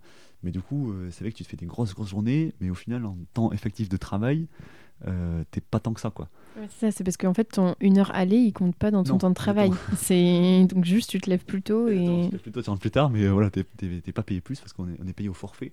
Donc peu importe le nombre d'heures que tu fais, c'est vraiment la journée qui compte quoi. Mm. Donc un, des côtés un peu on va dire négatifs de l'audit. Voilà, exactement. Euh, Après c'est, tu passes en deux heures de, de temps, tu, tu, tu, discutes beaucoup avec tes collègues et tout, donc c'est c'est cool. Mm. Mais bon, tu fais pas ça pendant, pendant 10 ans. Quoi. Et euh, donc toi, tu aimais ça, l'audit Tu t'es pas dit euh, je veux retourner en expertise ou? Non, non, moi je, vraiment j'ai kiffé l'audit. Euh, c'était voilà, cet aspect de diversité, c'était vraiment important pour moi de, de, de, casser la routine à chaque fois. et puis de, de, voir aussi des points, des points techniques au quotidien. Voilà, tu, tu regardes les normes IFRS et tout, enfin, c'est, euh, tu fais de la conso, c'est, euh, c'est très diversifié, tu apprends beaucoup, tu apprends tous les jours quasiment. Et ça, voilà, j'adore, euh, voilà, ça, ça, se passe, ça se passe très bien. Quoi. C'est peut-être plus en audit où on peut appliquer ce qu'on voit dans l'UE4 de, de, comptabilité, parce que bah, moi, pour le coup, pour avoir fait pas avoir fait d'audit et d'avoir fait de l'expertise, euh, je me suis pas vraiment servi de, la conso, de la fusion et de, des normes IFRS. Euh. Après, c'est une infime partie parce que c'est vrai que le, DSCG ou DCG t'apprend beaucoup, beaucoup de choses et on peut pas le, on peut pas le recycler tous les jours. Mais par contre, euh, dès que tu as une question sur un point précis d'une norme IFRS que tu as vu en cours en master, ben là, ok, là, tu tu, ça te dit quelque chose et du coup tu peux chercher dans, Mais ça tu fais le lien après tu te rappelles plus forcément exactement, de, de la règle. Et, euh, et donc tu fais tes trois ans là-bas chez oui, alors je fais je fais donc, euh, trois ans de trois ans de enfin mes trois ans de stage. Euh, donc là je suis à je suis à Annecy donc je découvre les Alpes je fais des belles randos le ski et tout. Enfin là je kiffe trop l'environnement. Donc je fais trois ans là-bas. Ça se passe super bien. Mais bon voilà à terme euh, je rencontre ma copine du coup sur un blablacar entre Toulouse et, euh, entre Toulouse et Annecy quand, quand on rentrait euh, dans, dans, le sud-ouest. Et en fait elle, me dit mais moi Mathias j'ai envie de rentrer dans, dans le, dans, le sud-ouest voir ma femme proche de ma famille. Elle elle était peut-être encore en études oui elle, faisait son master de marketing là-bas euh, et, donc, elle fait ses deux ans de master et elle me dit Bon, là, j'ai quand même envie de rentrer dans le sud-ouest. Et donc, moi, je fais ma troisième année donc, où je passe senior à, Annecy parce que je me dis professionnellement, c'est important de rester là-bas. Euh, je passe senior, les dossiers, je les connais. Euh, je connais les, les, collaborateurs et les managers, donc c'est top. Et puis, j'avais envie quand même de rester un an de plus. Et, et, puis là, au bout d'un an, je me dis Bon, là, ça, ça suffit. Je, je, demande une mutation en interne du coup pour rentrer à Toulouse. Et, euh, c'est accepté. Donc là, j'ai fait ma dernière année du coup d'audit euh, à Toulouse. Euh, et là, voilà, j'ai quitté juste avant d'avoir le deck. Donc là, tu avais, avais, des nouveaux clients alors? Oui, oui, alors là, tu as nouveaux clients. donc là, c'est pas forcément évident d'arriver de, de, senior confirmé dans un, nouveau, dans un nouvel environnement. mais voilà, après, ça, ça, ça, se fait quoi. Et vu qu'on était en troisième année, alors les examens approchent, il faut trouver un sujet de mémoire. Alors toi, comment est-ce que tu as, trouvé facilement et c'était quoi ton sujet? Alors les, les, les, échéances approchent et puis moi je m'étais toujours dit, quand, quand je suis rentré chez Mazar donc, en septembre en septembre, euh, quand j'avais donc 23 ans, 24 ans, je me suis toujours dit dans 3 ans, euh, j'ai le deck et du coup ça faisait session de mai 2022 quoi. Donc là en fait tu fais un, rétro-planning et tu te dis ok il faut que je dépose la notice du coup l'été d'avant. Et, euh, moi en fait j'avais, je suis passionné donc depuis toujours par l'innovation, l'économie, tout ça. Et en fait coup je veux un sujet dans ce domaine. Et j'ai un, dossier de, chimie verte. et là je me renseigne, donc j'essaie, je suis accompagné par par Objectif Deck. Euh, d'ailleurs, merci Bruno si tu, nous entends. Euh, euh, et, en fait, on, essaye de, de, voir si ce sujet est suffisant pour 100 pages, parce que c'est un peu la, difficulté, c'est il faut, il, faut, il faut au moins 100 pages, mais maximum 100 pages. Donc voilà, c'est il faut un sujet avec beaucoup de valeur ajoutée. Hors annexe, c'est ça? Hors annexe, tout à fait. 100 pages, début d'introduction, fin de conclusion. Et des fois, on a 100 pages de, on va dire, de corps de mémoire et quasiment autant d'annexes. Oui, oui, hein. un truc qui faisait 200, 222 pages à la fin, tu vois. Donc, ça fait un sacré, un sacré bloc. Euh, et donc, voilà, cette, cette chimie verte, je m'aperçois que ça, ça, coche toutes les cases, parce qu'en fait, c'est de l'audit, parce que je fais 4 ans d'audit, donc euh, bon, forcément, il faut faire un truc que, que je connais. C'est un sujet euh, très à la mode, avec, la fin du Covid, avec un retour un peu à la, à la, la naturalité pardon, mm. des consommateurs. et c'est un sujet surtout qui n'est jamais traité sur bibliothèque. Euh, parce que aucun auditeur n'a fait un sujet là-dessus. tu peux expliquer un peu euh, pourquoi on ne peut pas faire de sujet qui a déjà été traité en, fait, en fait, on nous demande de, de, de, faire un sujet qui apporte quelque chose à la profession. Et toi, si tu arrives euh, le jour de l'examen en disant Bon, ben en fait, j'ai fait un sujet sur les biotech médicales, mais en fait, que les biotech médicales, il y a déjà 10 mémoires là-dessus dans la base de données des experts comptables, on va te dire Mais monsieur, vous n'apportez pas, pas grand-chose ou rien à la profession et là pour te défendre, bon courage. Moi, je pense que c'est à nuancer, parce que là, tu disais 10, mais s'il y en a quelques-uns, et ça dépend de quand ça date, et aussi de... Enfin, en tout cas, je, je sais plus, je sais pas si Bruno donne ce genre de conseils, mais je crois que j'avais entendu peut-être de, de la part de Cyril, si tu nous écoutes, que euh, en fait, euh, on dit qu'il faut pas que ça ait été traité, mais dans tous les cas, vu que c'est une personne différente et que l'angle peut être différent, donc. Euh, bien, sûr, bien sûr, mais là sur, sur la partie euh, sur cette partie biotech médicale, enfin, l'exemple que je prends, euh, moi je, voulais essayer de le traiter différemment, mais en fait, euh, tu t'aperçois qu'il y a juste une infime partie que tu peux traiter différemment parce que l'audit d'une bibliothèque médicale, ben voilà, ça reste, de l'audit. tu ne peux pas non plus réinventer, réinventer la, poudre. Donc, je me suis dit, bon, ce truc-là, n'a jamais traité. Pourtant, il y a beaucoup de mandats parce que c'est, enfin, il y a beaucoup de demandes. Il y a des entreprises cotées qui, qui, sont en chimie verte et du coup, il y a une demande. Donc, je me suis dit, bah, vas-y, je, pars sur, sur ce sujet. Et en fait, c'est devenu ma passion parce que maintenant, là, je, bah, tu passes tellement de temps qu'au final, tu es, un peu l'expert du, sujet. Et, euh, et, voilà, je kiffe trop. Quoi. c'est ça, le deck, plus que, je, trouve, je pense, plus que le DCG. Le DSCG, ça doit vraiment être. Euh, enfin un sujet qui t'intéresse même euh, à titre personnellement comme tu disais que toi de base tu avais une impétence pour l'innovation etc et qu'en fait on va passer tellement de temps dessus que alors tu es, obligé pour te motiver à, passer du temps tu es obligé que ça, que ça te plaise quand même. Euh, sans que l'audit soit une passion euh, mais bon là il faut quand même déjà que tu connaisses un peu ton sujet parce que voilà si tu fais l'audit je pense que tu fais, tu fais un mémoire d'audit. Et par contre il faut vraiment que tu sois passionné par ton sujet parce que tu vas y passer tes vacances et tes week-ends. Et et après, l'avantage aussi, c'est que je vois, c'est que ça te donne vraiment une vraie carte de visite, parce qu'à la fin, tu ouais, t'es, es chaud dans le sujet, quoi. Mmh. et puis si potentiellement, euh, après, si, on, si quelqu'un a une problématique sur ce sujet-là, peut-être qu'il va penser à toi, euh, exactement, parce qu'il sait que tu as fait un mémoire dessus, donc a priori, tu es un peu plus calé que la moyenne. Euh, la moyenne des, auditeurs. Exactement, et, là c'est une mmh. super nouvelle parce que le, mémoire de chimie verte du coup a été du, fait de la note, a été noté pour, euh, pour rentrer dans la bibliothèque des experts comptables. Et du coup, euh, bah là, du coup, toute la profession peut, peut s'en inspirer s'ils ont un mandat euh, de commissaire en compte sur la chimie verte. T'as as eu quelle note du coup? J'ai eu 16 du coup. 16 Et c'est à partir de quelle note qu'on peut. je crois que c'était 12 ou 13 ou un truc comme ça. Je crois que. Oui, je sais plus. Ouais, 12 ou, 12 ou 13, parce que tous les mémoires ne sont pas publiés sur euh, Non, voilà, c'est que ceux qui ont une certaine note. Mm. Euh, et, donc alors tu passes ton, ton deck, tu obtiens du premier coup. Enfin, comment tu as trouvé les épreuves peut-être par rapport au... toi, toi qui as euh, passé DCG, DSCG euh... là, du coup, je me dis, bah, le rétro-planning, c'est important, la notice et tout. Euh, donc, déposer l'agrément. Et ensuite, eh ben, euh, je me dis, de toute façon, je finis mon stage en décembre. Donc, je peux passer mes épreuves en, mai. Donc là, je me dis, waouh, pleine période fiscale, ça va être chaud. Et je te confirme, ça a été, l'enfer de mener les, deux de front.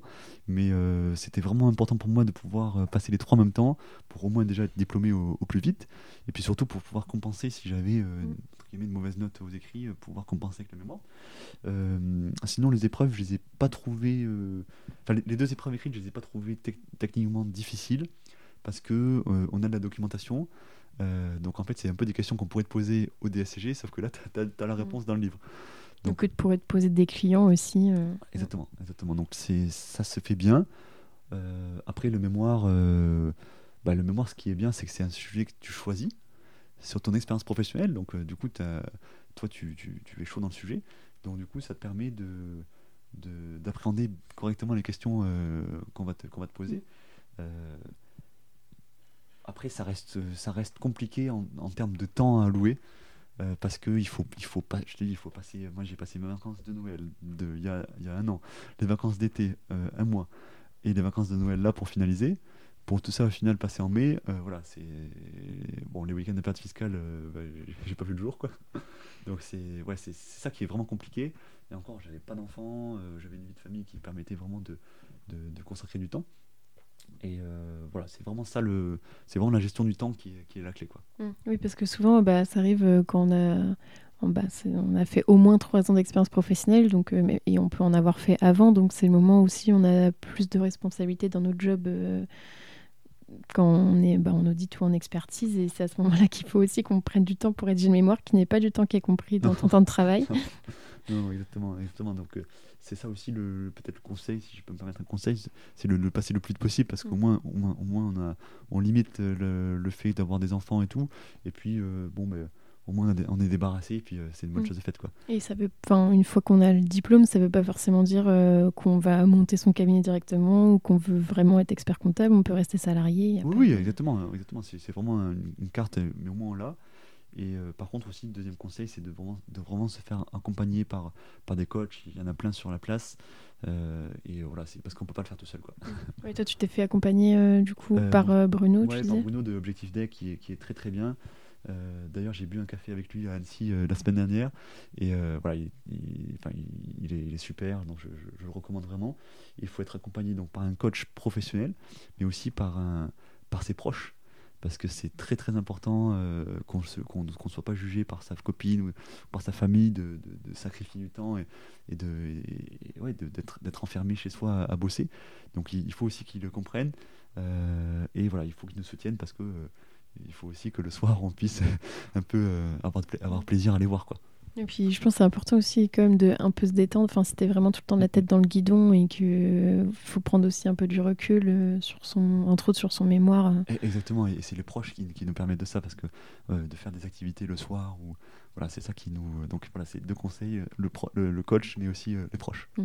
Et, et, là, quand tu te quand tu allais passer le deck, tu t'es dit, euh, enfin, tu avais un objectif derrière de te dire euh, vraiment, je veux être comptable, je veux créer mon cab ou, c'était cocher la case entre guillemets Non, vraiment, je m'étais mis dans la situation euh, du Mathias qui a, qui a 16 ans, qui est en première STG, qui, qui voit la voie, la voie royale, qui dit DCG, DSCG deck. Bon, ok, j'ai fait le petit, le petit crochet par l'Australie, bon, pour les raisons qu'on a, qu'on a évoquées. Mais voilà, le deck, c'était vraiment l'aboutissement, quoi. Me dire, voilà, c'est bon, j'ai terminé. Je le dis à mon père, il est content. Moi aussi, je suis content. Je me dis, voilà, maintenant, tout est possible. Et euh, là, voilà, le projet, c'est. J'aimerais bien vraiment euh, rester dans l'innovation parce que c'est ça, que je, ça que je kiffe. Et voilà, donc après, avoir les modalités euh, pratiques. Mm. Et, et, donc là, tu donc as obtenu ton, ton diplôme. Est-ce que du coup, tu étais quand même resté chez Mazar jusqu'à la fin ou... Oui, en fait, je suis parti en, juste avant, donc en, fin, fin en juillet. Et j'ai eu le deck en juillet. Toi. Donc vraiment, ça s'est crocheté. pour, j'avais juste un objectif de, de, me dire voilà, je, je pars 2-3 mois en vacances quoi, pour faire un break. Et ça, je sais que c'est pas possible en temps salarié. Donc je me suis dit, je m'en vais.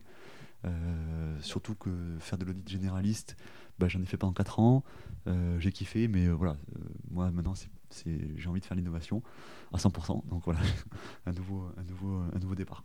Donc maintenant, tu, là en ce moment, tu fais un peu une pause et donc tu sais enfin, quels sont les, les choix peut-être qui s'offrent à toi euh, là aujourd'hui où tu te dis peut-être je pourrais faire ça, je pourrais faire ça? Alors là exactement, c'est un peu la pause de 2-3 mois euh, pour rattraper les, les vacances que j'ai que pas eu, enfin que j'ai eu mais que j'ai passé à, lire des normes IFRS euh, enfermés.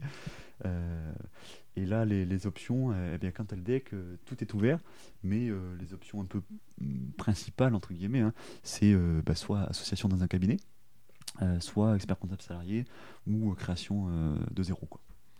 Ou euh, aussi, tu me disais, dans une start-up peut-être? Voilà, ou, DAF dans une start-up mm. de chimie verte ou de biotech, ça, ça peut être aussi une option. Ouais, donc il y a plein de choix et en plus on n'est pas obligé, enfin toi tu es parti pour le coup de, de Mazar, mais on peut, enfin il y a des personnes qui ont le deck et qui restent encore quelques années. Ah oui, tu, peux, tu, peux, tu, peux, tout à fait rester, oui. Non, moi le fait de, le fait de partir, c'était vraiment pour, pour me dire, voilà, je veux briquer pendant, pendant plusieurs mois. Euh, ce qui n'est pas possible parce que quand tu es salarié, tu as 4 semaines euh, en août. Euh, et, et, surtout, l'audit, j'ai trop kiffé. Mais voilà, maintenant, ça, ça suffit. Au bout de 4 ans, j'ai fait le tour.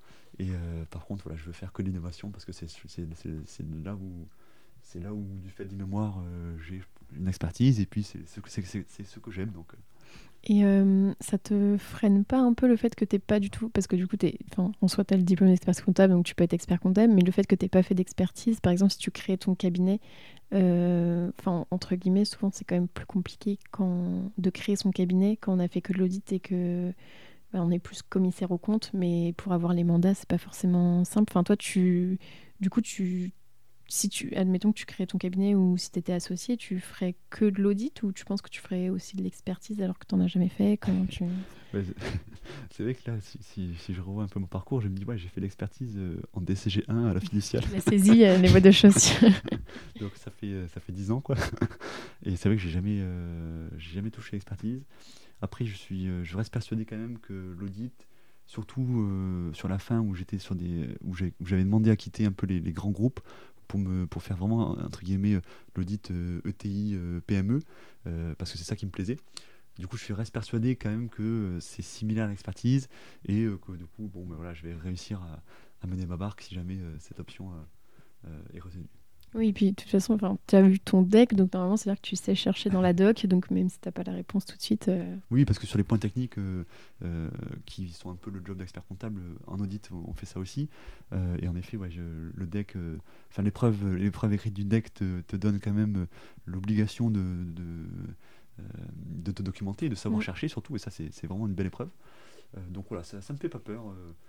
Euh, mais là, voilà, j'avais vraiment aussi besoin de, sortir de ma zone de confort, un peu comme quand je suis parti en de, voilà, de, de, tout revenir à zéro et puis de me dire voilà, tout est possible et, euh, et on, va voir quoi. Et euh, est-ce que ça te freinait Enfin, est-ce que ça te, ouais, ça te gênait pas le fait qu'en audit, normalement, vraiment, on n'a pas la posture de conseil, enfin, entre guillemets, on n'a pas le droit de conseiller le dirigeant, ça te frustrait pas, ça? À, à, terme, oui, parce que parce que moi, surtout sur l'aspect crédit pour recherche, euh, donc euh, j'ai fait euh, le, mémoire qui, parle beaucoup de ça.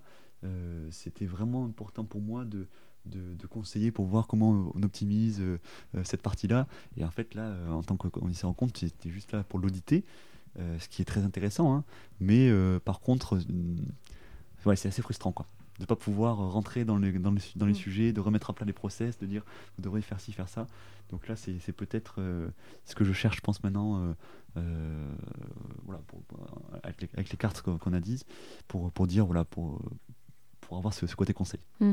Et suite, enfin ça fait un petit moment du coup, mais en tout cas, tu as, as publié sur LinkedIn récemment, notamment quand tu as obtenu ton deck, et tu as eu pas mal de réactions. Alors je sais plus, tu as dû avoir un post à 800-900 likes. Ouais, et... je crois. Euh, et, comment ça t'est venu comme ça l'idée de publier sur LinkedIn? Parce que pas beaucoup de gens qui Alors, en fait, passent le pas. C'est une idée euh, qui m'est venue il y a à peu près un an.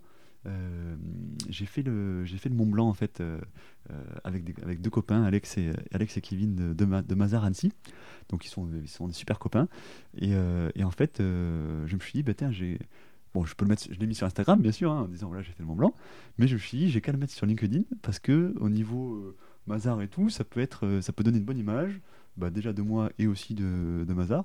Donc je me suis dit, bah, je vais mettre une belle photo et, voilà, j'ai dit, euh, voilà, j'ai fait un post, j'ai fait le Mont Blanc avec, avec les collègues. Et le post, en fait, il a, il a cartonné quoi. T'avais eu combien de réactions Plus de 400 ou 500. Ah oui. à, à- à mon échelle, c'était vraiment. euh, Alors que t'avais fait un truc comme ça vite fait. Ouais, je euh, partais de zéro, quoi. Je, j'ai fait un truc. Bon. Et donc là, je me dis, wow, mais c'est hyper puissant. Et tu vois les, les, les, les vues de ton post. Et tu...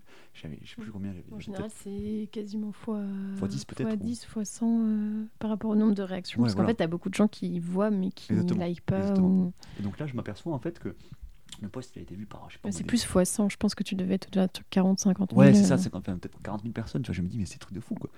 Et, il y a 40... et là, je, là, je vois en fait qu'il y avait 300 personnes qui ont vu mon profil.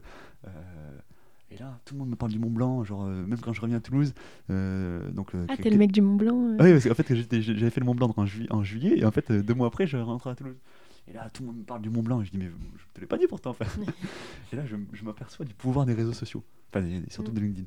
Je me dis, waouh, en fait, juste à- c'est gratuit, t'as juste à, pu- à publier un truc bon, que t'as fait, ou voilà, et en fait, euh, ça cartonne, quoi. Et donc, j'ai. J'ai essayé de surfer un peu, euh, je me dis ouais, je- vas-y, je vais essayer de faire ça, ça, ça me coûte pas grand chose, je prends un quart d'heure, 20 minutes, euh, je publie un truc, je mets une photo, bon, mais après, euh, ça marche, ça marche, ça marche pas, euh, tant pis quoi. Et, euh, et puis aussi, voilà, j'avais cette volonté de, de, de dire la chimie verte, j'ai envie de la, de, la, de, de, de la démocratiser quoi. Donc voilà, j'ai essayé de faire aussi des posts sur le mémoire, euh, la chimie verte, tout ça. Et puis voilà, voilà comme tu dis, quand j'ai eu le deck, bah, là, ça a cartonné de Mm. fou quoi. Donc, euh, donc très content. Après, ça m'apporte rien euh, au quotidien, mais juste de la visibilité. Et voilà, j'encourage vraiment les, les, les étudiants ou les, les- les jeunes professionnels à, à le faire parce que ça, ça, vraiment, ça coûte vraiment rien. Et euh, ça donne de la visibilité. Et puis, on sait jamais les opportunités que ça. ça- Tourner un ça podcast. Voilà, par exemple, oui, c'est vrai que la première opportunité, enfin, tu m'as tu m'as contacté euh, du Mm. fait de. Oui, parce que j'avais vu tes posts et je m'étais dit, bah, c'est sympa, je trouve le fait que tu sois allé en Australie, etc. Donc, euh, Donc, ouais, voilà, c'est- voilà, comme, Comme quoi, quoi. ça sert. euh, et ça t'a pas enfin, fait peur, tu sais, il y a des personnes qui disent, je veux pas trop me mettre en avant ou. Après, je, enfin, je faisais ça un peu par, avec second degré, tu vois, entre guillemets. Je me dis, bon, j'écris un truc un peu, euh, un peu marketé, euh, mais bon, en fait, c'est du. C'est du. Ouais, c'est du second degré, il faut pas le prendre au sérieux. Euh, par contre, j'ai beaucoup de copains qui, qui rigolent, qui, se, qui, se, qui, se, qui, qui se foutent de moi. Mais voilà, c'est pas grave, je continue quand même. De toute façon, ça me coûte pas grand chose. Donc, Non, mais oui, c'est comme on, dit, euh, ce qui est important, c'est euh, pas, tu vas pas forcément voir les bénéfices à court terme, mais c'est plus sur le long terme et le fait d'être top of mind, c'est-à-dire que euh, si, par exemple, je prends mon exemple, si j'ai quelqu'un qui me parle, qui dit qu'il fait son mémoire sur euh, peut-être euh, des biotechnologies, etc., bah, en fait, je vais lui dire, euh, bah, tu peux envoyer un message, enfin, un Ouais. Mathias, tu Ouais, vois, c'est- bête, mais euh, ou même euh, si je vois, tu sais, des fois, il y a des, il peut y avoir des experts comptables ou autres qui disent, bah, j'ai un dossier sur tel sujet, est-ce que vous connaissez des spécialistes question, ou... ouais, Et en fait. ça m'arrive des fois de voir, notamment, je pense à John Levy, je ne sais pas s'il nous écoute, qui est passé dans le podcast. Alors, on, on parle, l'épisode n'est pas encore sorti, mais lui qui est plus dans, la, dans tout ce qui est data et dans tout ce qui est banque, bah, en fait, ça m'est déjà arrivé de voir des posts d'autres personnes qui cherchent des consultants dans ce domaine-là et de lui envoyer, de lui dire, ah bah tiens, regarde, il y a quelqu'un qui cherche. Ouais, ouais, euh, ouais, non, mais- c'est sûr que c'est- hyper important, et surtout dans une profession comme, comme la nôtre, où où il y a peu de communicants parce que euh, on n'est pas, on pas fait pour ça à la base. C'est vraiment important de communiquer parce que voilà, c'est gratuit. Et ah, alors peut-être, c'est vrai qu'avec le recul, je me dis, euh, ma copine ayant fait des, des, des études de marketing, elle est maintenant content, ma- content manager et tout, je me dis, c'est peut-être elle aussi qui, euh, le soir, quand on rentre, on parle LinkedIn, et du coup, elle m'a donné des petits conseils. Et je pense que c'est ça aussi qui, euh, qui fait que je me suis lancé. Et puis, voilà, avec, euh, ouais, ça, bah, choisissez votre conjoint dans le marketing. c'est important. Donc merci Chloé de tes conseils. Et donc là, tu es en pause actuellement. Euh, tu sais pas du tout ce que, ce que tu veux faire ou Non, là c'est vraiment. Je, tu réfléchis Voilà, pas je, enfin, je réfléchis pas, pas au quotidien. Je, je profite vraiment de ma famille, euh, de mes amis. Je, voilà, je pars en, je pars en vacances euh, en France. Je fais, des, je fais des belles randonnées, tout ça, pour prendre vraiment le temps et pour, pour, me, pour me positionner après. euh, plutôt, je pense à la rentrée. Et du coup, si on revient à une question un peu plus généraliste, qu'est-ce que toi, qu'est-ce que tu préfères dans ton métier? Tu as peut-être un petit peu la diversité. Alors oui, d'abord donc diversité des, des missions. C'est vrai que là, je me dis en 4 ans, j'ai vu, j'ai rencontré beaucoup de gens, euh, aussi beaucoup de, enfin beaucoup de clients dans des secteurs très très différents, et ce qui m'a permis aussi d'arbitrer sur euh, qu'est-ce que j'ai envie de faire plus tard. Mm. Donc là, moi, ça a été le, le monde des startups et, et des biotech. Euh, alors que c'est vrai que on- si tu si tu découvres pas, t'es pas forcément hein, Ensuite, j'aime aussi le, travail en équipe, le fait de partir toujours avec des collègues différents. Alors, on partait avec des collègues de Lyon, de Grenoble, d'Annecy. Enfin, voilà, c'était, il y a beaucoup de mixité. et puis voilà, ce que j'aime moins, c'est les, déplacements à l'hôtel, quoi. Mm. ouais, le fait, enfin, équilibre vie pro vie perso en audit, c'est. Qui, pas évident. Quoi. Et euh, ouais, donc ça, c'est ce que tu aimes le moins. Et euh, je vais reprendre, euh, je sais plus où tu l'as, le... je sais plus quelle question je pose. ouais, est-ce que tu es fier de ton parcours et, et, pourquoi? Oui, oui, oui. Oui, j'en suis fier parce que j'aurais pas parié un euro en fin de troisième quand je suis rentré de la réunion parent-prof avec ma prof d'allemand. Euh, là je me suis dit waouh donc j'aurais pas parié un euro sur moi et puis finalement bon ben voilà maintenant euh, avoir le deck à 27 ans oui je, suis assez fier euh, après je suis aussi très reconnaissant vis-à-vis de mes parents et de mes proches parce que c'est vraiment eux qui m'ont soutenu au quotidien et voilà je, leur tire vraiment un grand grand grand merci. C'est important de dire du coup que c'est pas. Enfin, on le voit un peu avec euh, les, autres personnes qui sont passées dans le podcast, mais c'est pas forcément les notes qui vont faire que tu vas avoir le deck. Enfin, on peut avoir des bonnes notes et arrêter en cours de route, enfin, que ça soit DCG, DCG, stage, euh, enfin, les épreuves, etc. Enfin, c'est plus le fait d'être motivé et de, vouloir vraiment aller au bout. Euh. Après, le, je pense que le DCG est vraiment important pour les bases techniques. Après, le DSCG, c'est plus euh, est-ce que tu es, prêt à faire l'effort un peu euh, euh, supplémentaire Parce qu'en plus, c'est en novembre, donc il faut pas bosser l'été et tout. Et le deck, ben, c'est clairement ça. C'est est-ce que tu es prêt à faire l'effort de sacrifier tes week-ends et tes vacances Pour le mémoire, surtout. Pour un mémoire qui, au final, c'est que c'est que c'est qu'un bout de papier. Enfin, c'est que un, document Word, quoi. Mais tu passes tellement de temps qu'à la fin, tu es, content de, de l'envoyer, tu es content de le soutenir et et vraiment, je, tiens aussi à souligner que les, de plus en plus de jurys sont, bienveillants, sont sympathiques. Euh, et euh, parce que c'est vrai qu'on avait cette image où quand tu quand arrives à l'épreuve, tu te fais défoncer. Euh, sans déconner, plus maintenant, j'ai beaucoup de retours d'expérience qui disent que les gens sont très contents, enfin les, jurys sont très contents.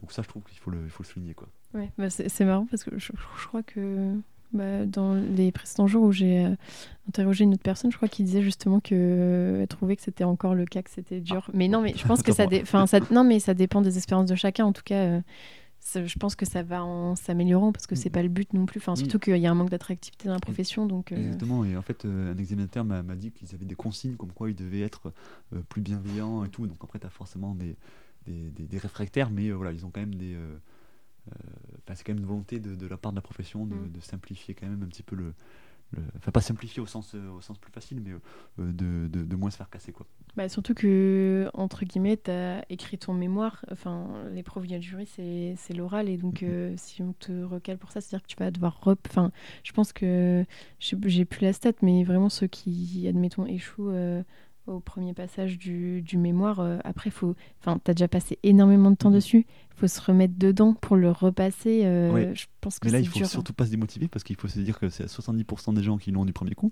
mais il y a 70% des gens aussi qui l'ont euh, la fois d'après. Mm. Donc euh, il, faut toujours écouter les remarques du jury, pourquoi ils ont dit que c'était pas, enfin que c'était, ça valait 8, et à ce moment-là décrocher le 10 et mm. avoir le diplôme quoi. Et se faire accompagner si mm. jamais c'était pas le cas pour le premier coup aussi. Je pense. Toujours se faire accompagner. c'est le petit billet qui, enfin il faut il faut payer, mais euh, voilà, c'est important. parce que tu n'as pas, pas vraiment d'école ou. Enfin, si, il y a des écoles. Enfin, en tout cas, tu n'es pas obligé. Enfin, le... contrairement au DCG ou au DCG, là, le... on va dire que le parcours euh, classique, c'est de ne pas se faire accompagner, mais du coup, c'est à nous de faire la démarche de dire euh, j'ai enfin, eh besoin Le problème, c'est que tu as juste une note du jury qui fait. qui fait 15 pages et en fait tu as juste ça avec toi donc au final si t'as pas quelqu'un qui te la décrypte qui te donne des conseils avec un rétro-planning euh, euh, et, puis même le fait de, trouver un sujet qui, te, qui, corresponde. Il faut donc il faut absolument te faire accompagner parce que tu gagnes du temps. Euh, bon voilà et après souvent tu peux te faire payer la formation par ton cabinet, ce qui est le cas chez Mazar, donc je, je, je les remercie aussi beaucoup. Et ou alors pris, pris en compte par, les, par l'OPCO des choses comme ça. Oui, par le CPF, mais je crois que ça, ça change. Par exemple, là, alors on parle, je crois que ça a changé ou maintenant c'est plus pris en charge euh, tout ce qui est formation DEC. Et en fait, des fois, ça change euh, d'une année sur l'autre, donc il euh, faut essayer de tomber la bonne année. mais il faut surtout, surtout, surtout se faire accompagner, peu importe le prix que ça coûte, parce que c'est, puis ça donne aussi une sérénité d'esprit de, mm. d'avoir un coach qui est derrière nous. Voilà. Ouais, bah c'est dommage, enfin entre guillemets, c'est dommage de passer autant de temps et de pas l'avoir entre guillemets juste parce qu'on n'a pas pris de coach et de devoir tout refaire. Et puis après on, perd en motivation et puis oui, on perd en plus. Mm. Et euh, on parlait tout à l'heure avec les déplacements euh, au niveau de l'équilibre vie pro, vie perso. Euh, est-ce que c'est important pour toi et qu'est-ce que je sais pas peut-être c'était ouais, peut-être compliqué pendant ces trois ans et maintenant tu veux peut-être plus te recentrer là-dessus. Alors c'est moi pour moi c'est hyper hyper important. Donc comme je te disais au début, j'avais rencontré Chloé à Annecy et le problème c'est que tu vois, il faut faire une, faut débuter une relation amoureuse alors que toi tu es pas là le week-end parce que tu es à Grenoble en train d'auditer Schneider Electric. Donc euh, bon, il faut, il faut être passionné par l'audit euh, ou alors euh, bon voilà. Ou alors il faut qu'elle soit auditrice aussi et bien avec non, Ça, ça c'est pas mon conseil. non non mais voilà, il faut être, il faut être accroché et mais ça se fait, hein, il n'y a pas de souci. Par contre, voilà, moi, c'est vraiment important cette équilibre vie pro vie perso. et à, terme, moi, j'aimerais vraiment me dire euh, j'aimerais bien travailler euh, à 80%, tu vois, donc 4 jours par semaine, pour vraiment avoir une journée où euh, je puisse bah, d'abord faire du sport là actuellement, mais après m'occuper de mon enfant une fois que j'en aurai un dans quelques, quelques temps. Mais voilà, c'est hyper important, on fait un beau métier, mais il ne faut, pas que faut pas bosser 7 jours sur 7. Quoi. Mmh. Du coup, tu fais toujours du sport, tu fais toujours du vélo ou... Oui, enfin du vélo, du squash, la semaine c'est aussi important pour couper, euh, le, couper de la semaine. Se défouler aussi, vider l'esprit. Exactement. Et euh, j'essaie de faire des, des, randonnées ou du ski euh, le week-end, hors période où je fais le mémoire. Donc si tu faisais un... Enfin, si tu créais ton cabinet, du coup, tu... tu... Bah, peut-être pas dans les débuts, parce que peut-être c'est compliqué au début de développer un cabinet, mais en tout cas, tu essaierais d'avoir des semaines de 4 jours et peut-être aussi que tes salariés, si tu en, si exactement, as. Exactement, si, si je, moi, l'objectif, c'est, euh, peu, importe les options euh, que, que je fais euh, là dans l'avenir. Par contre, une chose est sûre, c'est que l'équilibre vie pro vie perso, c'est primordial. Et du coup, ben, voilà, la semaine de 4 jours, c'est mon rêve. Et là, bon, j'ai 27 ans, mais peut-être à 30 ans, il faut que je me dise, Mathias, voilà, tu travailles 4 jours, tu as 3 jours de week-end pour, pour faire tes projets. Et si j'ai des salariés un jour, ouais, faire, faire, ce, faire ce modèle. Et euh, quels sont tes, tes, projets futurs? Alors peut-être pas forcément que niveau pro, mais euh, enfin tu me disais en off que tu voulais aussi t'engager dans une association. Euh.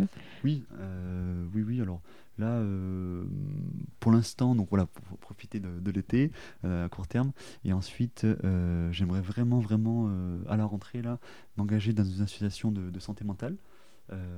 Parce que je trouve que c'est une problématique majeure en France aujourd'hui. c'est totalement euh, connoté péjorativement la santé mentale. Et moi j'ai vraiment envie de, de, dire voilà on peut on, peut prendre soin de sa santé mentale même si on on n'est juste pas bien ou même si on est bien il faut quand même le faire.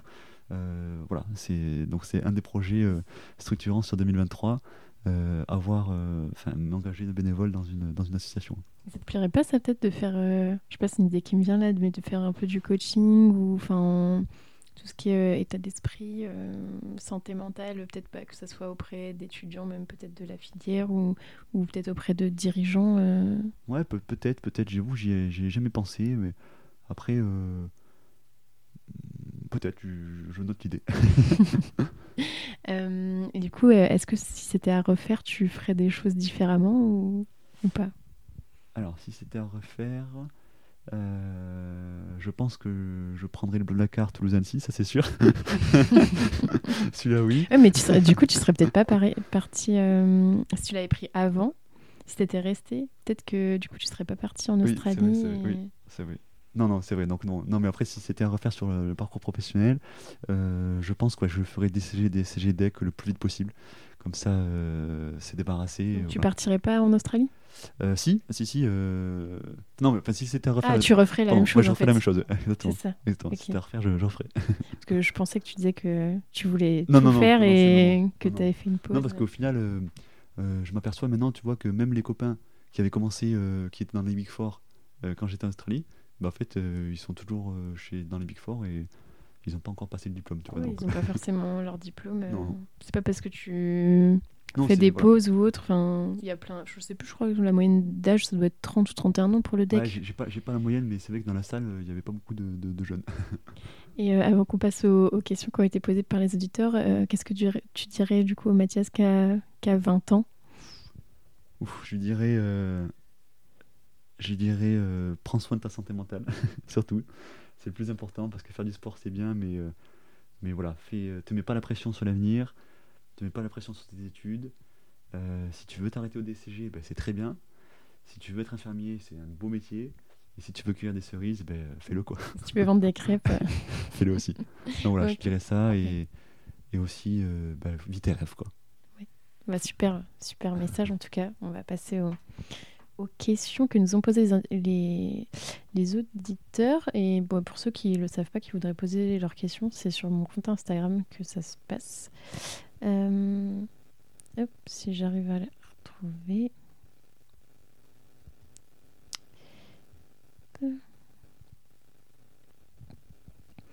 Euh, alors, est-ce que tu peux nous expliquer ce que c'est la chimie verte exactement?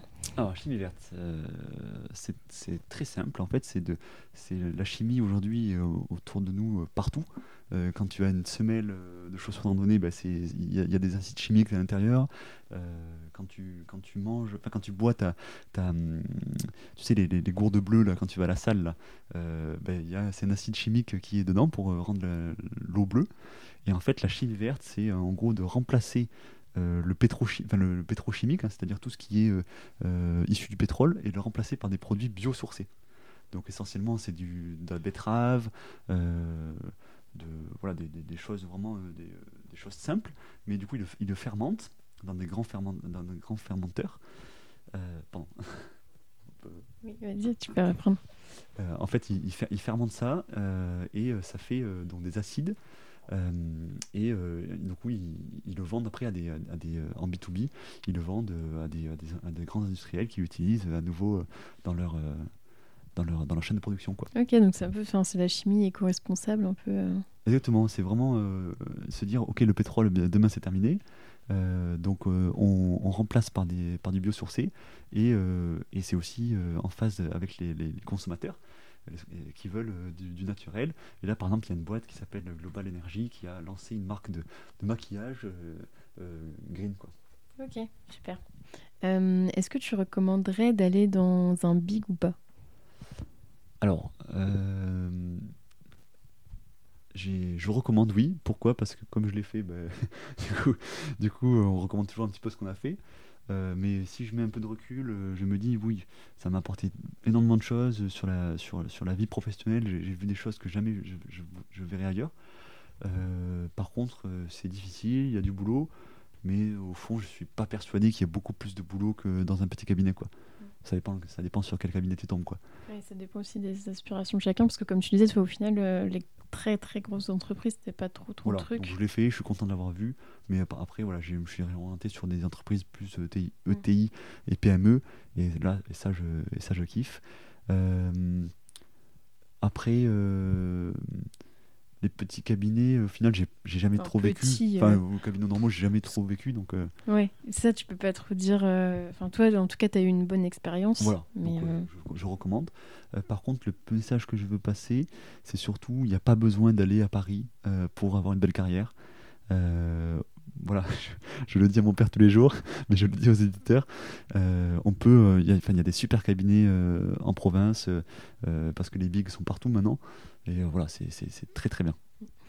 Euh, comment tu as fait pour réviser euh, le deck? Alors, je pense plutôt peut-être pour les épreuves écrites. Pour le coup, tu avais pris un, coach pour, pour le mémoire.